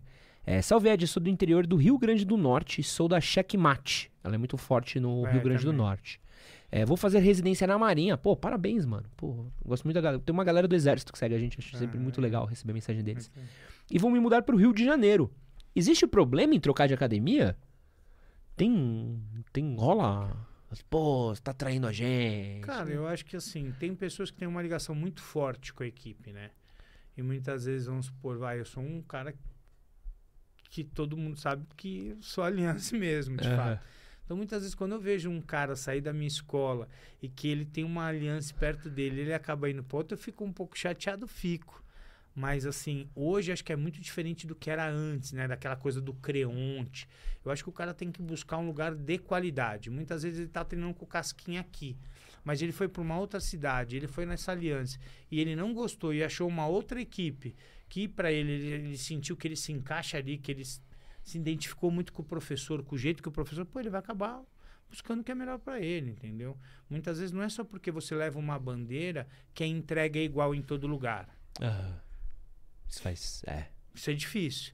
Porque para controlar isso é muito difícil hoje. A gente não tem, vamos supor, um profissional que fique rodando todas as academias nossas no mundo, in- no, no mundo inteiro ou no Brasil para saber se está sendo entregue a metodologia 100%. E lutador, você sabe como é que é, né? se a gente já tem a dificuldade de entrega em outros segmentos, você imagina como que é esse. Porque o cara, ah, não, eu sei fazer assim, eu faço assado, faço cozido. Pô, mas era legal todo mundo fazer do mesmo jeito, porque a gente identificaria muito facilmente onde estariam os problemas para a gente poder resolver posteriormente. Mas muitas vezes as coisas não funcionam dessa forma. Ah, então, umas histórias que eu vi já de. Dá. Depois eu te conto. vai. Pode falar. É, tem, meu. Sim. Tem, tem de tudo, né, cara? Assim, mas eu acho que assim, no Rio de Janeiro, pra ele vai pra lá, pro Rio. Pô, cara, no Rio tem muita gente boa. É o berço do jiu-jitsu, né? Acho que hoje o São Paulo é muito mais forte que o Rio. Mas assim, tem muita gente legal, cara. Se precisar de alguma coisa, falar o bairro que ele tá, se ele entrar no meu Instagram, Casquinha JJ, manda pra mim, fala o bairro que ele vai estar e fala que, que ele foi a pessoa que conversou com nós aqui no podcast. Eu tento indicar as pessoas que, que eu acho que seria legal pra ele. É, o Alan Flecha perguntou: tem 1,60 e 65 quilos. É, 1,60, 65 Deve ter o tamanho do Paulinho, se duvidar. É, isso Quase o mesmo, peso, É, né? isso mesmo, Marquinhos. né? É, Marquinhos também, né? E pra defesa pessoal, o jiu-jitsu seria a melhor arte marcial pra aprender? Como é que é a questão da defesa? Eu sei que tem uma escola muito forte de, de, de, de pensamento, até crítico do jiu-jitsu, de que o jiu-jitsu perdeu, entre aspas, assim, esse caráter de defesa pessoal que tinha de anos atrás. Você acha que o jiu-jitsu ainda serve de defesa pessoal pro dia a dia? Pô, acho que total, é, total. Eu acho que assim, a iniciação, come- o início teve muito, muito, muito a ver com a defesa pessoal. Aí aquela coisa foi. O cara vai ganhando um nível técnico grande. E na verdade começou depois de um tempo juntar esse grupo que foi evoluindo ao longo do tempo para começar a fazer aulas coletivas. Aham, E aí formou-se os grupos e as aulas coletivas, entendeu? aham. Foi isso que aconteceu. Mas nunca se perdeu isso. Em boas escolas e bons professores continuam entregando isso. O problema é que tem professores que não sabem disso. E não entendem, por isso que não entrega. O problema muitas vezes é o que eu falei no começo da live, que é o que é perto de casa e o que é barato. O que é barato sai caro. Entendeu? E maus profissionais tem em todo segmento. Assim, tem cara que complementa a renda no jiu-jitsu. Entendeu? Não, então, cara, eu vou falar pra você, a gente respira jiu-jitsu. Entrega jiu-jitsu na melhor qualidade possível. Você pega o Fábio, o Fábio tá num projeto que é a associação, que é fantástica, né? É um grupo de pessoas, pô, cada um nos, trabalhando no seu segmento de marketing, pô, sabe, de- tem muita gente envolvida em tudo de produto e tal. Pô, montou uma estrutura fantástica para tentar entregar uma coisa de muita qualidade pro filiado. Aí vocês vêm falar para mim que a nossa equipe é igual à equipe tal. Não tem como comparar uma coisa com a outra. Entendeu? Isso é difícil. Aqui nem fala assim, ah, mas na equipe tal tem muito campeão. Tem, mas esse campeão vai trabalhar onde? Hum. Tem nem escola, não tem, sabe, não ensinou o cara a ser um cara educado, como ele entrega, como ele vira esse grande profissional. Então, assim, eu acho que hoje, como escola, eu falo que a Aliança tem fechado muitos desses problemas e entregue com muita qualidade para todos esses profissionais que vêm vindo. E acho que a gente tem se destacado no mercado de uma forma muito positiva. Hoje você vai ver até no trabalho de base, foi onde a gente foi campeão mundial esse ano. Aham. Eu já, já quero Entendeu? falar disso, que tô, tem até um Entendeu? tópico pra isso. É, hoje foi a base que tem dividido, né? O Fábio dividiu isso, o Mário fica com, com um grupo de competição lá no Sul, tem um grupo também de competição aqui em São Paulo, e tem um apoio disso tudo. E o Fábio também está montando montou um instituto, entendeu? Então, assim, essas crianças vão... Essas crianças não, é que eu falo criança porque tem esse costume de chamar É. eles, mas eles, eles vão vir com toda essa coisa, eles vão aprender a dar aula, eles vão fazer inglês, vão ter que estar estudando. Quando o cara chegar no final do processo dele, pô, ele está totalmente capacitado para estar em qualquer lugar do mundo entregando jiu-jitsu de muita qualidade. E essa parte de defesa pessoal, como é que é na sua academia o- o- o- os treinos, assim? então, né? na verdade, a gente trabalha muito na parte do faixa branca, né? Que a gente entrega a defesa pessoal com muita, com muita qualidade. Ali no início das aulas, você vivencia isso, você faz aula. é, A gente inicia na defesa pessoal e transcorre a semana com o processo depois, com a evolução, né? Da, Aham. da, da, da- da posição da semana. Porque a gente sempre começa em cima, vai, vai desferindo, faz a defesa pessoal, vai para o chão e aí faz algum, alguma movimentação de chão. O que eu tenho pensado para a nossa escola agora é montar um horário opcional só de defesa pessoal. Legal. Por quê? Tem pessoas que não gostam daquela coisa do jiu-jitsu, sabe? do contato, daquela coisa da luta toda. E eu acho que assim, ele pode não gostar no primeiro momento e ter um pouco de preconceito para isso, mas se ele começar a fazer a prática da defesa pessoal do jeito que eu entendo que seria legal ali e montar uma, a gente tá para sair isso, que é uma metodologia de ensino só de defesa pessoal, a gente faz o despertar dele para ele depois iniciar essa caminhada até a sua faixa preta ali no jiu-jitsu. É, você falou dos branquinha, Hum. aí quero te perguntar aqui, qual que é o maior erro de quem tá na faixa branca e começa a treinar assim? Como é que você vê que é a maior cagada do iniciante quando ele começa a treinar? Cara, uma coisa que me deixa meio brava é que todo mundo fala que a vida passa rápido. Passa rápido nada, cara. Não passa rápido. Se você se prender aos detalhes da vida, você vai ver que a vida é o maior barato e ela passa no tempo certo. Uhum. E eu tenho muito isso, e vejo que o faixa branca, ele tem um anseio. Mas se ele respeitar esse processo, ele vai ver que ele, poxa, ele va- vai ser entregue para ele da melhor forma possível e ele vai ter um resultado fantástico. O problema dele é aquele anseio, né? Que nem você pega o iniciante, ele não rola nas 60 primeiras aulas dele. Aham. Ele só faz parte técnica. Aí quando ele vira intermediário, ele começa a ter esse contato com parciais, com rola, poxa, aí é outro passo. Mas nesse primeiro momento o cara fala assim, eu não rolo, meu. Eu ou senão na academia do meu amigo lá ele rola. Eu falei, tá bom, mas você sabe fazer o que, cara? Você tá entendendo? Aham. O cara tem esse anseio. Então, o mais difícil é controlar essa ansiedade dos caras. E fazer eles respeitarem isso tudo. Até porque são vários tipos de perfis de pessoas que chegam, né? E você tem que dar aquele start no cara. E, e a gente tem visto hoje muita. Muito perfil no Instagram, muito canal no YouTube, muita gente dando aula, é, ensinando golpe, essas coisas. Como é que você vê isso do cara do branquinho que viu um, um golpe no, no Instagram e, e tenta aplicar na aula, às vezes uma coisa. É normal, né, cara? O cara tá apaixonado pelo negócio. E o cara vai acabar vindo, perguntando, e você vai ter que ser pontual e tentar explicar pra ele qual que é o momento que ele tá e qual que é a melhor coisa pra ele estar fazendo. Mas eu acho que é legal isso. Eu acho muito legal, porque pô, você vê que ele tá procurando saber mais sobre esporte, quem são as pessoas e tal. Ele se perde, mas é nesse anseio mesmo. É. E a única coisa que eu acho de um outro lado, que seria do lado dos professores, que é o que me incomoda um pouco, poxa, jiu-jitsu todo mundo sabe entregar uma posição. Então você mostrar, eu mostrar, o outro mostrar, tudo bem, mostra, Aham. né? Isso mostra. Mas o problema é que eu acho que a gente tem dificuldade de comunicação para tirar as pessoas do sofá, do tempo ósseo. A gente teria que mostrar quais são esses valores que essas pessoas vêm ganhando na prática do esporte, quanto isso está sendo positivo ou não. A gente, isso eu acho que a gente conseguiria, de fato, trazer mais praticantes, entendeu? Aham. Isso que me preocupa um pouco. Então hoje, por exemplo, eu quero me comunicar muito com os pais, né? Uma coisa que eu gosto muito, porque eu vejo que o filho chega na escola como? Uma criança. Como que ela vai chegar na escola? Com o pai. Quem Aham. vai levar ela? O pai. Quem paga a mensalidade? O pai. Se o cara quiser deixar de treinar porque os moleques é mimimi hoje, quem vai fazer forçar ele de novo lá? É o, O pai. pai. Então eu tenho que me comunicar com quem? Um pai. Tem E como. de vez em quando eu vou mostrar pô, coisa que não tem nada a ver, falar sobre assuntos que não. Pô, eu não vou trazer essa criança para dentro do meu tatame. Então eu tenho que aprender como eu devo de fato me comunicar para trazer essas pessoas dentro da minha escola.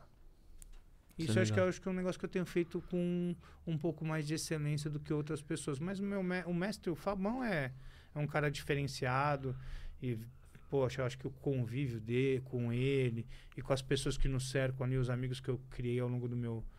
Assim, tem me ajudado muito a, a pensar dessa forma e tentar construir alguma coisa que de fato a gente pudesse mudar. Agora, se a gente falar propriamente da mortalidade, a gente está falando com, com um grupo muito pequeno de pessoas Uhum. e que dificilmente você vai fazer com que ela, depende de onde ela foi criada, mudar esse mindset dele. Então, eu me preocupo muito de tentar fazer com que essa galera que está aqui hoje tivesse a possibilidade de vivenciar, né? Convidar todo mundo, que eu acho que hoje, pelo menos na minha escola, está aberto para todo mundo aqui que quiser estiver em São Paulo, que for perto da região, que for um lugar que seja legal. Pra...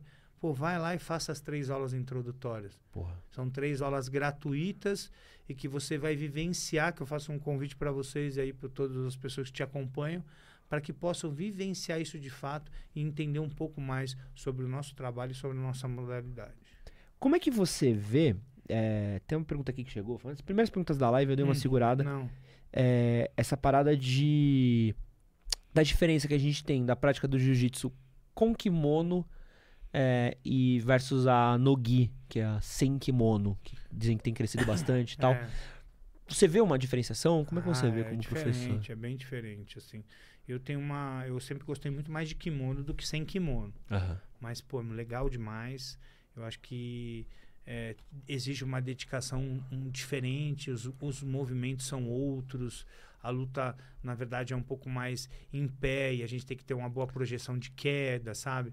Então, assim, tem detalhes diferentes e os gringos levam muito jeito para isso porque eles treinam muito a luta olímpica, o wrestling, entendeu? Então, Aham. assim, é diferente. Então, assim, é, um- é uma coisa que os americanos têm se dedicado mais e aí eles têm um destaque um pouco melhor do que eles têm com o kimono. Aham. E aquela coisa, né? O mercado americano de vez em quando fica ditando algumas regras, e eles gostam de falar disso, e tem uma determinada rivalidade. Tem alguns, alguns meninos hoje que vêm ganhando campeonatos sem kimono e desafiando alguns nomes do kimono. Isso é legal também, porque é o. Eu só não gosto muito quando entra nessa coisa do trash talk, sabe? Eu só não gosto muito disso, porque assim, eu não curto eu. Mas muitas vezes alguns os gringos gostam bastante disso. Nossa, o americano É que- adora isso. É, né? que nem você falar de humor, né? Cara, você pega aquele humor que os caras fazem, alguns brasileiros fazem, alguém que faz. Pô, os americanos têm um humor muito sarcástico. Meu, é, é bizarro o humor dos caras, né? Ah, é. Se você fizer o mesmo humor aqui, mano, você é cancelado na hora aqui. Ou você toma um pau. É. Sim, duas opções, é essa, né? né? É, é. Então, assim, então aqui, essa coisa é complicada de falar, assim, mas eu acho que tem evoluído muito, acho que tem espaço para os dois mercados, é muito legal, a luta é bem dinâmica também.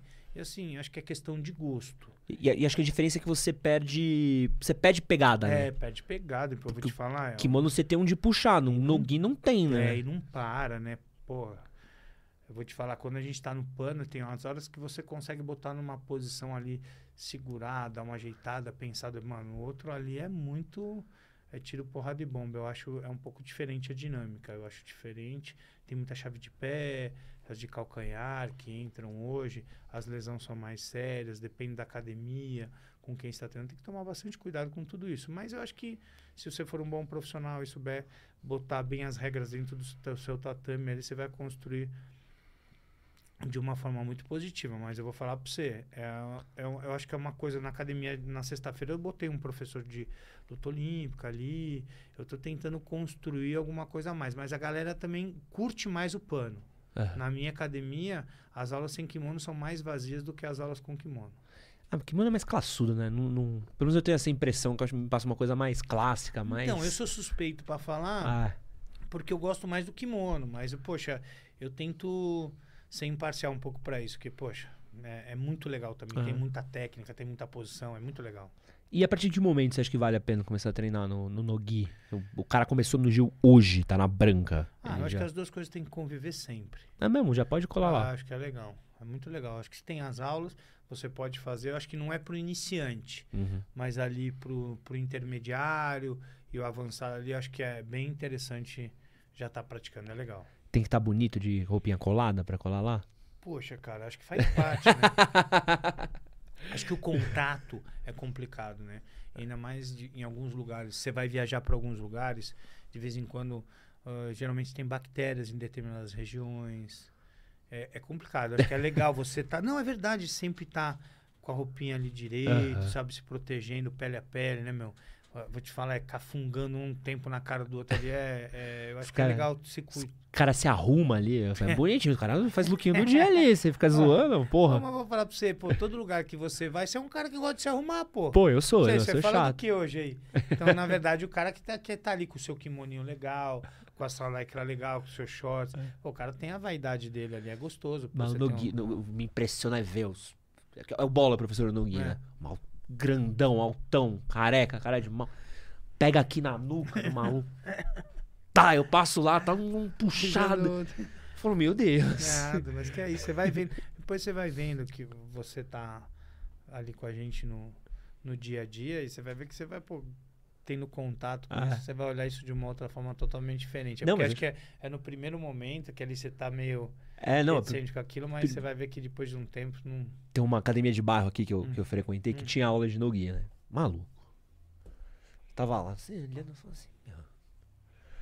Até voltou, falou, cara, vocês precisam muito de um pronto-socorro aqui, velho. Porque esses caras vão se matar. É, os caras catando cavaco, dando. Só faltava os caras dar tapa na cara um do outro. No... É, mas eu te falo, é É difícil. bizarro, cara. É, É, e, tem, bizarro. e tem lugares que eu acho que não tem um nível técnico tão Não. Então, na verdade, a guerra ainda é muito maior. E É. não sem kimono, a guerra vira uma guerra mesmo. É, porra. Literalmente. Pra virar um socão ali é dois, dois palitos. Eu né? vou te falar, mas é uma guerra mesmo. Uma guerra gostosa. Por falar em guerra, Hum, é, me disseram que Hum. você tava ali no começo do Vale Tudo. é, tava no começo do Vale Tudo, sim. Acho que eu fiz, fiz algumas pessoas bem legais ali no começo. Teve o Luiz Cânio Banha, teve o Pamplona, que foi um parceirão meu. Eu fiz uma parceria com a galera da Gibitai e o Pamplona era meu parceirão de Aham. treino. E em São Paulo tinha uma rivalidade muito grande entre Godoy Macaco e Ryan Grace. Aham. O negócio era chapa quente mesmo. E, e nessa época tinha os desafios de Vale Tudo e o Macaco andou desafiando alguns membros da minha equipe, que da, da equipe que eu fazia parte, que era a equipe do Ryan, e pô, ele teve êxito em algumas, em algumas lutas. E esse Pamplona era meu amigão, e a É. gente estava meio cansado do que acontecia, e aí tem coisas nossas de bastidor. E aí eu falei pro Du, falei, pô, Du, cara, vamos tentar sair na mão com o macaco ali, né? Tipo, eu não consigo sair na mão com ele, não, porque eu não sei nem dar o soco em nada, né? Mas você é bom de porrada. Se de repente a gente fizer uma luta ali, pô, porque você não vai pra baixo. Pô, ele falou, Casca, vai ser difícil demais. Eu falei, mas é a chance da nossa vida, cara. Imagine nós em São Paulo, o cara é a bola da vez. Te faz isso, e você, pô, de repente dá sorte de enfiar a porrada no cara, dá, pô, imagina. Aham. Pô, e não é que deu certo? É mesmo? Aí deu certo. E aí, pô, a gente na época que até acabou isso, eu lembro até o Macaco falando que hoje, naquela época, a equipe que tinha de Vale Tudo, que era muito legal, era a nossa. Mas eu comecei a ter problema com relação a dinheiro. Pode crer. Porque começou a ganhar, vai, um foi pro UFC, Aham. ah, ele ganhou tanto, mas e a bolsa? Racha com tem é dele, não é, sabe? Começou a ter problema.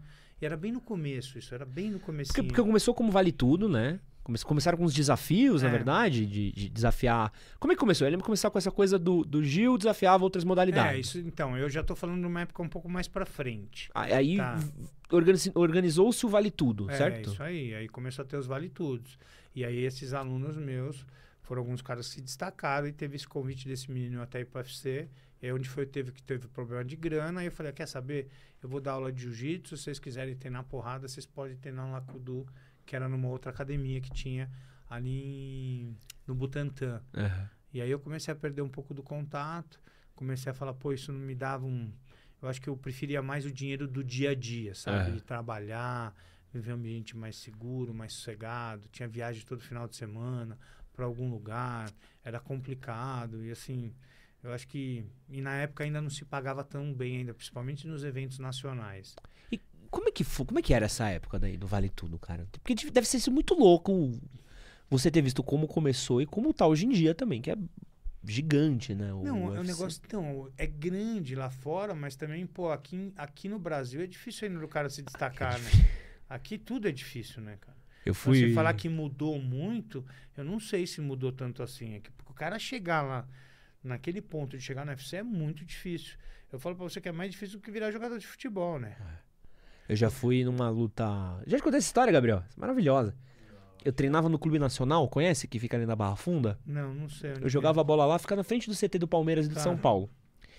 E aí sempre que, e, e lá eles alugavam pra fazer várias coisas, né? E um dia eu cheguei pra treinar, né? E bicho, jogava handball. A malinha tão lotado assim, o clube O que tá acontecendo aqui, Aí né? tava tendo evento. Tava tendo um evento no fundo do Nacional. Mas, irmão, se você falasse pra mim que era uma rinha ilegal, que tinha, Teve. tinha rinha de galo, eu Ah, falava, tem. Teve, teve umas. Deve, deve ter tido rinha de galo ali. Porque, bicho, mesmo isso em 2010, cara, sem estrutura nenhuma, pilha. sem ambulância, sem porra nenhuma, tatame inteiro de sangue. É, Sabe quando você entra no lugar, você sente aquele cheirão de sangue? Sangue, sangue deixa um cheiro, né? é, Suor, sangue, maluco gritando, espancadaria do cara, o juiz. Eu falei, mano, esse juiz não para essa, essa luta nem que ele sonhar. E eu fico brisando, você que tá nessa época do Vale Tudo, devia ser mais maluco ainda, né? Porque não tinha nem. regra, não tinha porra É, nenhuma. Na verdade, né? teve muito evento que, poxa, não tinha nem ambulância, não tinha nada, né? E os eventos que os caras lutavam era pra ganhar um mil reais.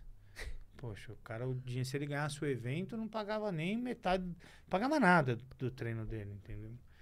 Era bem complicado. E assim, mas o cara sempre sonhava em estar no UFC, estar num grande evento. E assim, é muito. Eu queria que eu tava falando de você ser jogador. Não, ser jogador é difícil também, mas você Aham. imagina assim, quantas categorias tem no UFC, né? São poucas. Pra você ser campeão do UFC no mundo inteiro, lutando, treinando, fala, você é muito difícil você chegar naquele. Naquele ponto ali. Ser jogador, de repente, é um pouco mais fácil. Tem muito mais time, tem muito mais. Sabe, vamos supor, é o esporte coletivo. Você bota 11 caras ali pra estar jogando. Você É. entendeu? Aham. É isso que eu tô falando. Mas pra ser campeão desse negócio aí, precisa ser muito brabo. E, muita dedicação, viu? E você tem alguma história de bastidor legal dessa época? Você lembra, assim? Pô, cara, muita confusão teve. Teve bastante confusão, porque nessa época do início, no início era bem difícil. Tem um evento bem legal que teve, que quando você falou daquelas coisas antigas que tinham, no primeiro momento tinha os desafios das modalidades, né? Jiu-jitsu e capoeira, sabe? Ah, luta livre contra jiu-jitsu. E eu lembro de uma época que foi logo quando eu comecei. Foi muito legal que eu vivenciei essa história. Depois vocês podem até conferir luta também na internet. Teve um evento no Rio de Janeiro que teve um professor de capoeira que bateu num nome do jiu-jitsu, É mesmo? que foi um mestre Hulk, e, que era um cara da capoeira. Ele ganhou, eu não sei se foi do Almauri Bitete, eu lembro que ele ganhou de um grande nome do jiu-jitsu no evento. E aí os caras fizeram um evento de vale tudo em São Paulo. E queriam trazer esse mestre Hulk para lutar e meio que dar aquela uma revanche da Aham. do jiu-jitsu com a, com a capoeira. Eu tinha meio que isso, essa percepção que eu tinha. Eu tava no começo, eu era faixa azul. E eu me envolvi no evento, eu ficava lá ajudando e tal.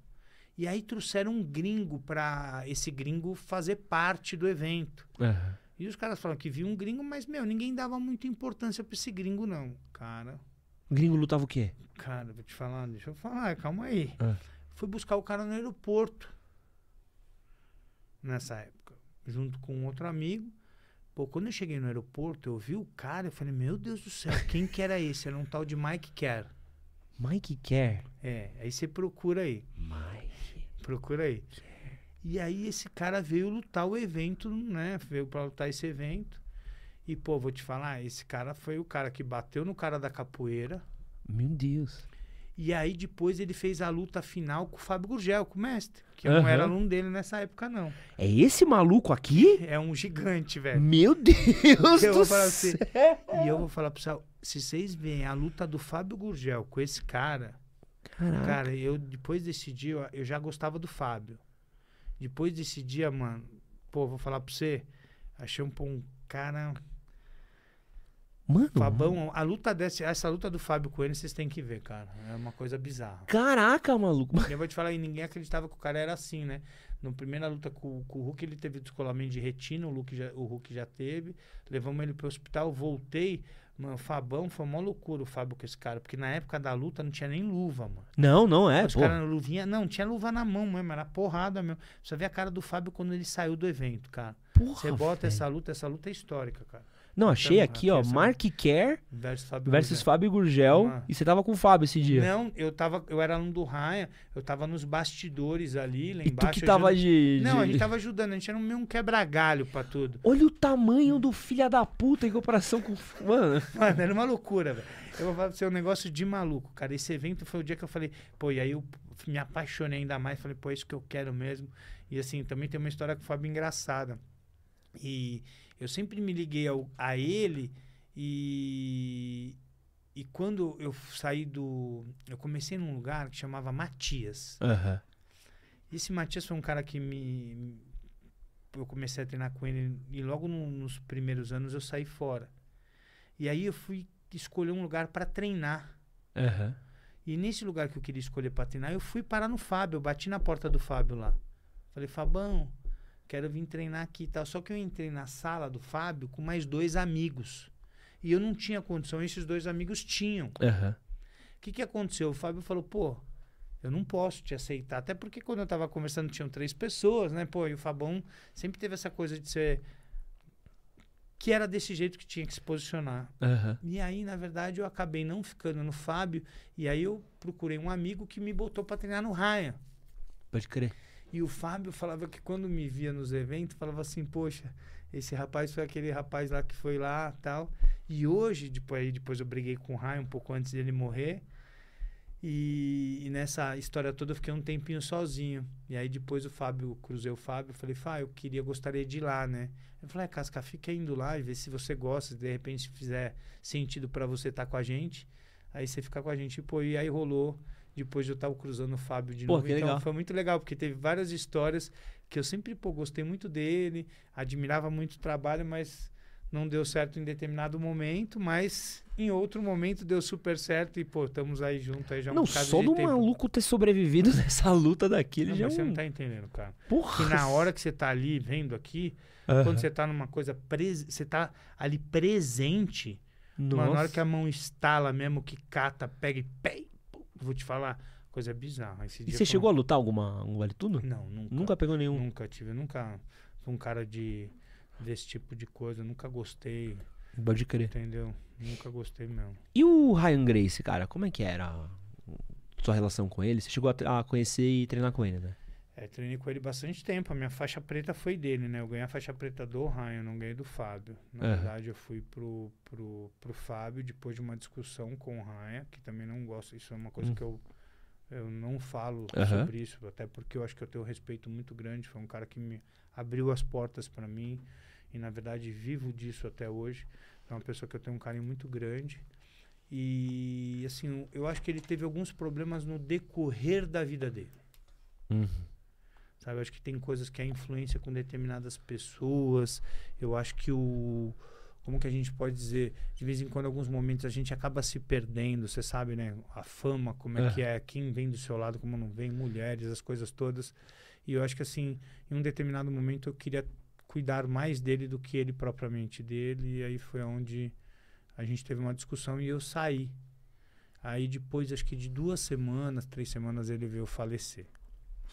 Então foi uma coisa que marcou muito minha vida, assim, porque era um cara que eu tinha muito carinho. E na semana ele me ligou para conversar e queria conversar comigo. E eu não fui lá conversar com ele. É uma coisa que ficou muito na minha, na minha mente, né? Em vários momentos da minha vida eu costumo conversar com ele de uma forma Aham. imaginária, né? E eu fico falando assim, pô, cara, e agradeço muito, sabe? Foi muito legal. É um cara que tinha um- uma habilidade fantástica. Só que aquela coisa, nem sempre muito dedicado, né? Aquele pessoa que é muito talentosa tem dificuldade da dedicação. Mas assim, ele teve grandes conquistas. Agradeço muito tudo que a família fez para mim, os meus amigos fizeram para mim da época do Ryan Grace. Tem muita pessoa que- muitas pessoas que tenho muito carinho, até aqueles que muitas vezes, quando eu saí, me criticaram, pô, fizeram entender coisas que eu acho que muitas vezes foi Ah. importante para mim, entender o que, que é uma pessoa muitas vezes de caráter, o que, que não é, entendeu? Não dizendo a mim, né? Porque tem pessoa que me amava ali, mas na hora que aconteceu o processo comigo, e eu não tinha como as pessoas falarem mal de mim mesmo. Eu, eu trabalhei há, ali 17, 18 anos com muita entrega e que nunca tive problema com ninguém. Só que na hora que teve a discussão, poxa, sempre tem ali uma criticazinha ou outra ali que aconteceram. Mas aí a vida me botou num outro lugar. Mas eu comecei no Fábio, só para vocês terem uma ideia de qual foi a dificuldade. Eu cheguei na equipe do Fábio Gurgel, na época que só tinha campeão. Só tinha campeão mesmo, só cara bravo. E eu cheguei com 30 e 38, 39 anos para treinar todo dia com os caras que eram mega campeão para me conseguir meu espaço de novo. Mas eu não queria ser o vai, e eu vou te falar tanta dedicação, sabe, tanto amor ao negócio, eu ocupei um espaço especial na academia do Fábio Isso é dentro da. Aliança. E eu não tinha uma idade, que nem falando pra quem tá Aham. ouvindo aí, né? Não é que eu tinha 20 anos, que eu comecei a 30 anos, que não, eu tinha 40 e Pô, Cara, tinha dia que eu ia pro treino e falava, o que, que eu tô fazendo aqui, cara? Sabe? O que, que eu tô, meu? Aí treinando com Lang, Cobrinha, Leozão, Vagabi. Tinha muita gente boa dentro do grupo, sabe? Pô, muita gente legal e que, na verdade, só me ajudaram. E eu acho que eu fui construindo um novo jiu-jitsu nesse processo todo, com essa, com essa galera toda. que me ajudou muito onde eu fui chegar a esse nível que eu fui virando de professor. Aí foi, foi muito legal. Teve uma, uma. quase uma passagem, entre aspas, assim, de bastão, né? Porque nos. Nos anos 90, 2000, eu lembro que Grace era sinônimo de jiu-jitsu, né? Era muito. Cara, Grace, jiu-jitsu. Jiu-jitsu, Ah, mas Grace. a gente né? tem que agradecer os caras. Sim, da... é. Pô, da onde surgiu todo mundo foi deles, cara. É. Se você for ver lá, todo mundo saiu dos caras. Isso é bizarro, né? Como todo foi. mundo saiu dali, entendeu? E, e eu vejo que agora, mesmo o trabalho da Alliance, mesmo o trabalho de outras escolas, eu vejo que, pô, o histórico de campeão da Alliance é bizarro, né? De título e, e, e a construção que vocês têm como rede é foda. Você vê até mesmo outras escolas também que tem construído também. Eu sinto que depois dos anos 2010 pra frente começou a ter uma uma abertura maior, assim. Eu sinto que agora já tem outros nomes, outras coisas, então é legal ver como, como a história é pra frente sempre, né? É. Isso é muito legal. É que assim, se você chegar para algumas pessoas ainda e falar sobre Grace, pô, é muito forte, né? É, sim, não Todo- tem como. porque os é. pais, né, aquela galera mais velha, um todo brand mundo muito bom. muito bom, né? Ah. Então, na verdade, assim, acho que a gente vem mudando isso devagar. Mas se você botar duas escolas, muitas vezes o cara fala, "Ah, a Aliança hoje tem um nome X, né? Mas porque você é conhecedor. Mas você perguntar pra galera que trabalha com você aí, tem uma academia Grace ou uma academia Aliança? Ainda de vez em quando o cara vai achar que a academia Grace é a, É, né? é. Então, assim, é um nome muito forte, né? Pô, e, cara, Merecido também, né? construção de muito tempo, né? E eu acho que assim, acho que devagarzinho a gente vai mudando um pouquinho isso e vai ganhando também o, o nosso nome junto, ó. E acho que ninguém desmerece um ou outro nesse processo, né? Na verdade, a gente, todo mundo que nem o, o jacaré sai de uma linhagem Grace, né? E aí depois o Jaca vem o Fábio, o Gigi, e aí vem nós. Então, assim, todo mundo sai dessa árvore aí, sai do, Do mesmo. do mesmo lugar, que sai da família Grace. Ó, o... temos aqui perguntinhas rápidas pra responder, tá? Vamos lá. É, O Alan Flecha, na luta em pé, altura e peso influenciam muito no combate? O jiu-jitsu diminui essa vantagem? Eu acho que sim. Perfeito. Altura e peso influenciam, então se eu Influencia for- no em pé pior ainda. Eu acho que a distância, envergadura, tamanho, pesa bastante. Acho que no chão acaba, no chão acaba sendo mais, mais tranquilo. Então um cara mais alto, mais forte, ele tem mais vantagem sobre um É, magrinho. em pé. Em pé. Em- acho que no chão acaba. em- acho que assim, todo, todo, toda modalidade que tem faixas e pesos é porque de fato isso é necessário. É. Mas se você for comparar a parte em pé e do chão, o que ele se posiciona não faz sentido. Boa. Tem outra pergunta aqui também do meu Alan Flecha. É. Jiu-jitsu seria a melhor luta para as mulheres se protegerem contra a violência sexual? Eu acho que sim. Eu acho que tem muito, muito a ver, cara. Dá pra trabalhar muito em cima disso. Muito legal. Boa. É, o convidado poderia falar um pouco sobre como está o cenário competitivo do jiu-jitsu no lado financeiro? Ganha bem? Ganha campeonato? Cara, depende quem você tá perguntando que ganha, né? A confederação tá ficando cheia do dinheiro, entendeu? Tem. A confederação, na verdade, vem evoluindo muito. Eu tive o prazer de conviver com o Carlinhos numa determinada época, que é o, que é o cara que cuidou de tudo isso. O Carlinhos, eu, eu vi ele falando uma vez que ele ia fazer o evento no Mundial e que todo mundo ia, que ia ter não sei quantos atletas. Eu falava, esse cara é muito louco. Porque naquela época o nosso evento era no Tijuca, num ginásio no Rio de Janeiro, que tinha um grupo, mas era um bando de maluco. Aham. E eu falava, esse, esse, esse cara é doido, cara. Cara, tudo que ele falou aconteceu. Um cara Irado. visionário, um cara diferenciado. E que, poxa, a confederação chegou, chegou a estar fazendo vários Opens no mundo inteiro.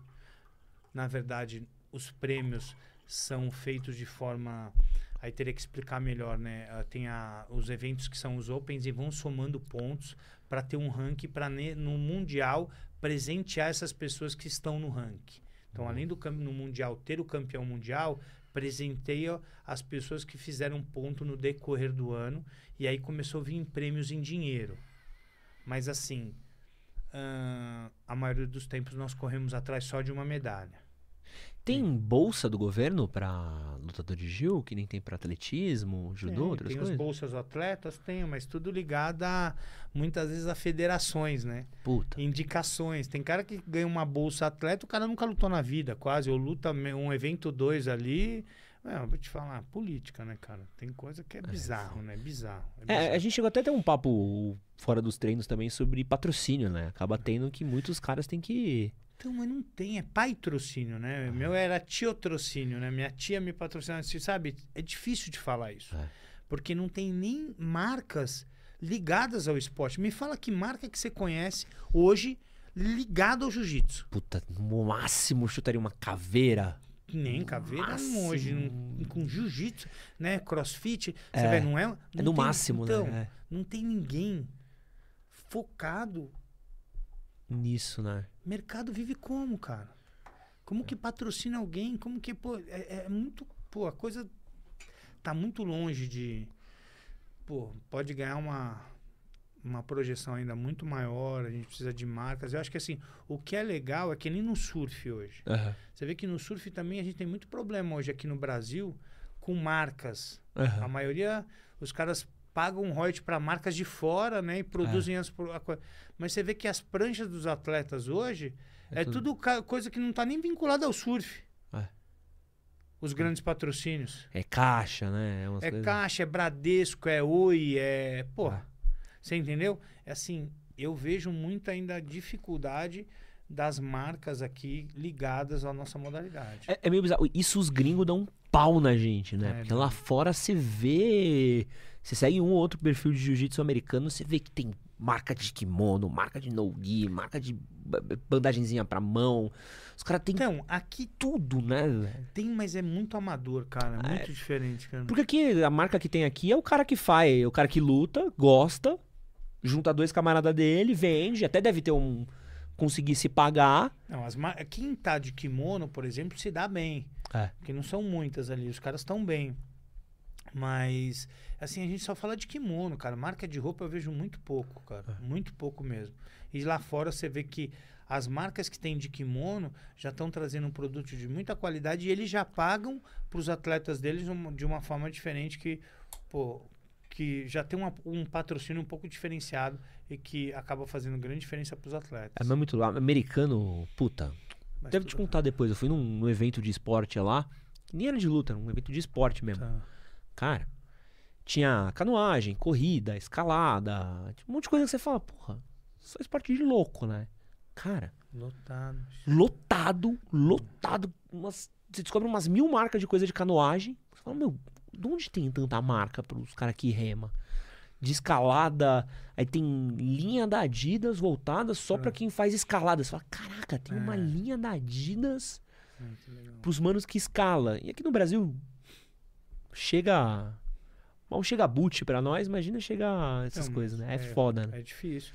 E é difícil de ter esse apoio, né? As marcas. A gente não tem marca que patrocina essa galera. Tá. Aí a gente tem agora buscado, de uma determinada forma, que foi o que o Fábio fez, montar um instituto. E aí buscou os parceiros, aí tá vindo o BTG, Legal. tal, coisa toda. E tá construindo esse projeto aí. E tá, vai ser um projeto bem interessante. É, uma coisa que você falou bastante, acho legal até dar um Hum. espacinho pra você falar. Como que você vê jiu-jitsu pra criança? Faz sentido criança vai praticar jiu-jitsu?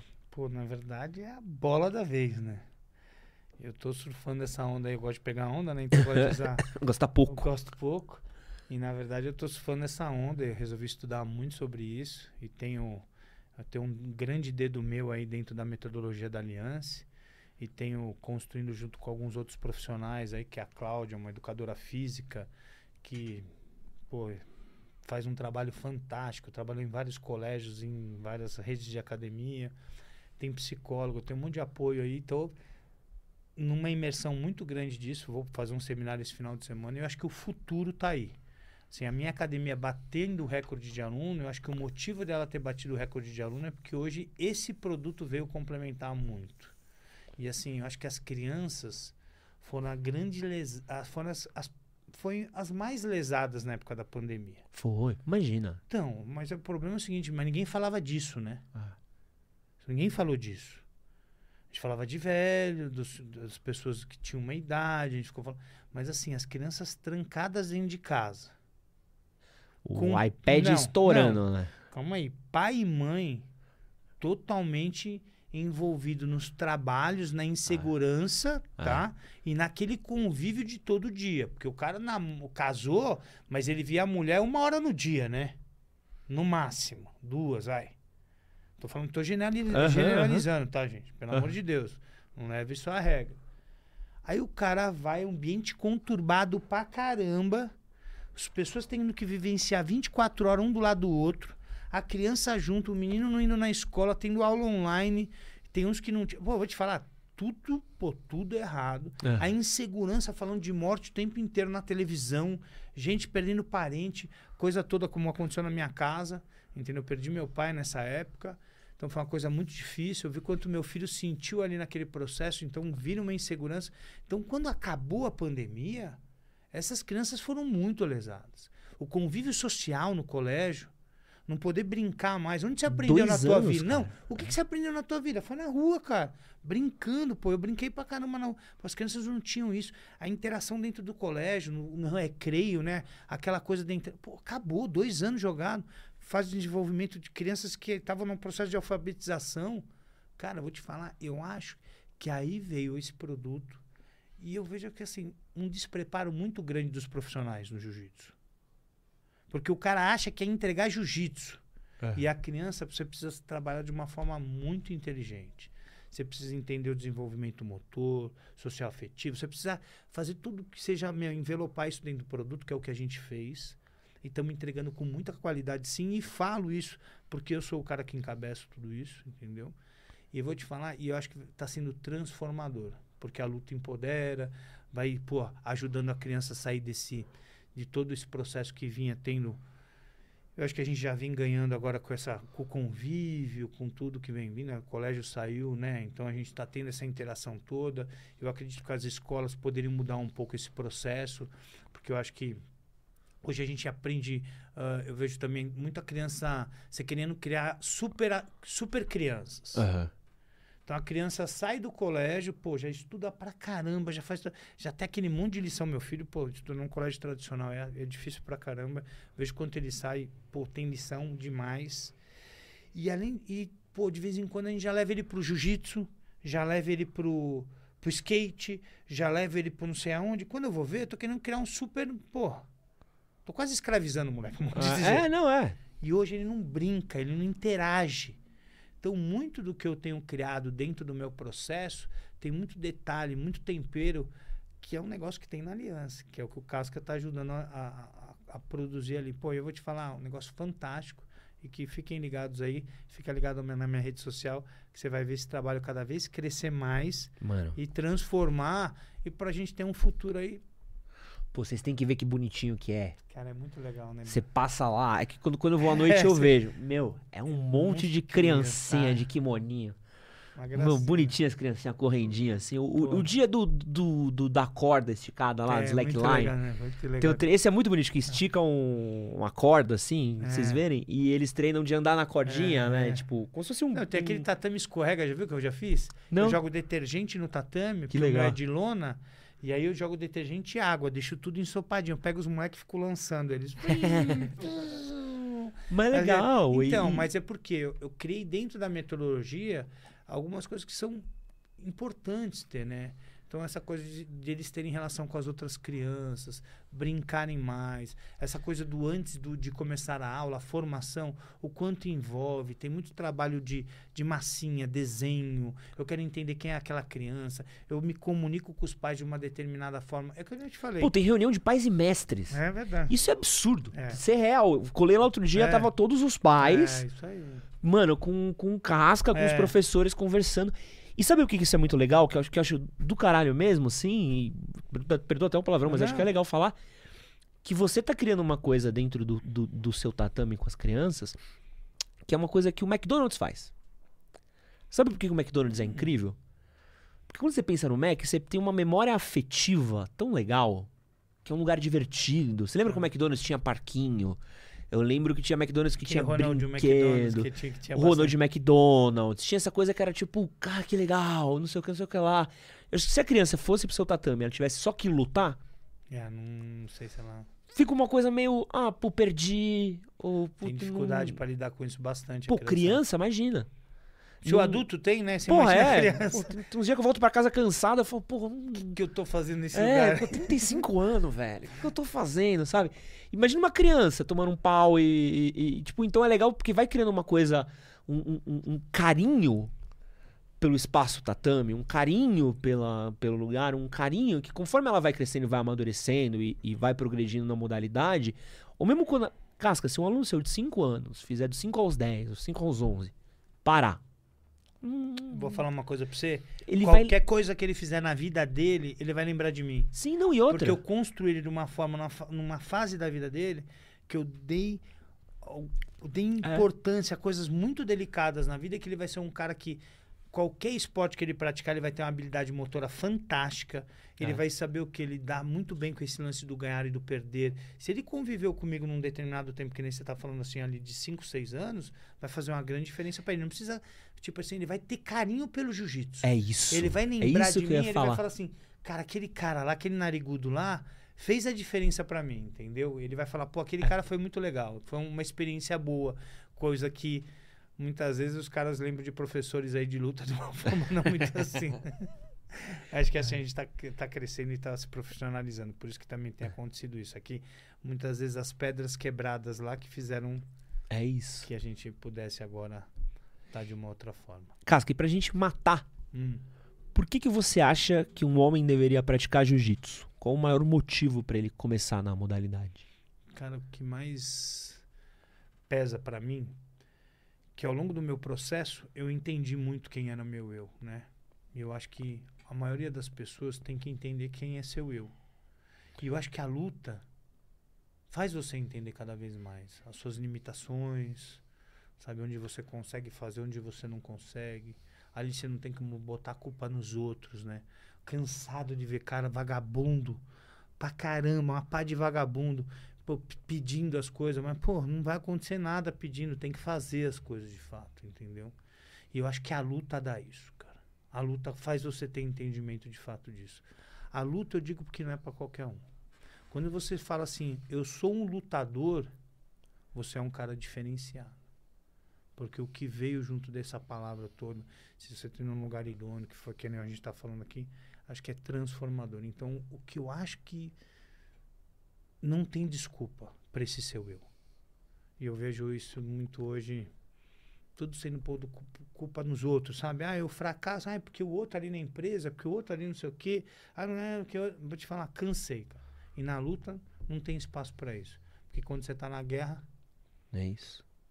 você vai ter que fazer diferente. Então, assim, menos mimimi, né? E vamos embora pro samba aí, que é o que, que faz as coisas de fato acontecer. Tem idade pra começar? Nunca. Só está parado, acho que a idade é assim, tem, sentiu interesse, pô, vai, vai conhecer, cara. Sabe, para de ser, porque assim, numa academia de musculação, todo mundo vai, né? É. Porque fala ali, ah, vou puxar um ferro, não tem, né? Mas, pô, eu queria que você tivesse esse, você não sabe quanto a luta é transformadora. E eu vou te falar o quanto ela vai mudar a tua vida.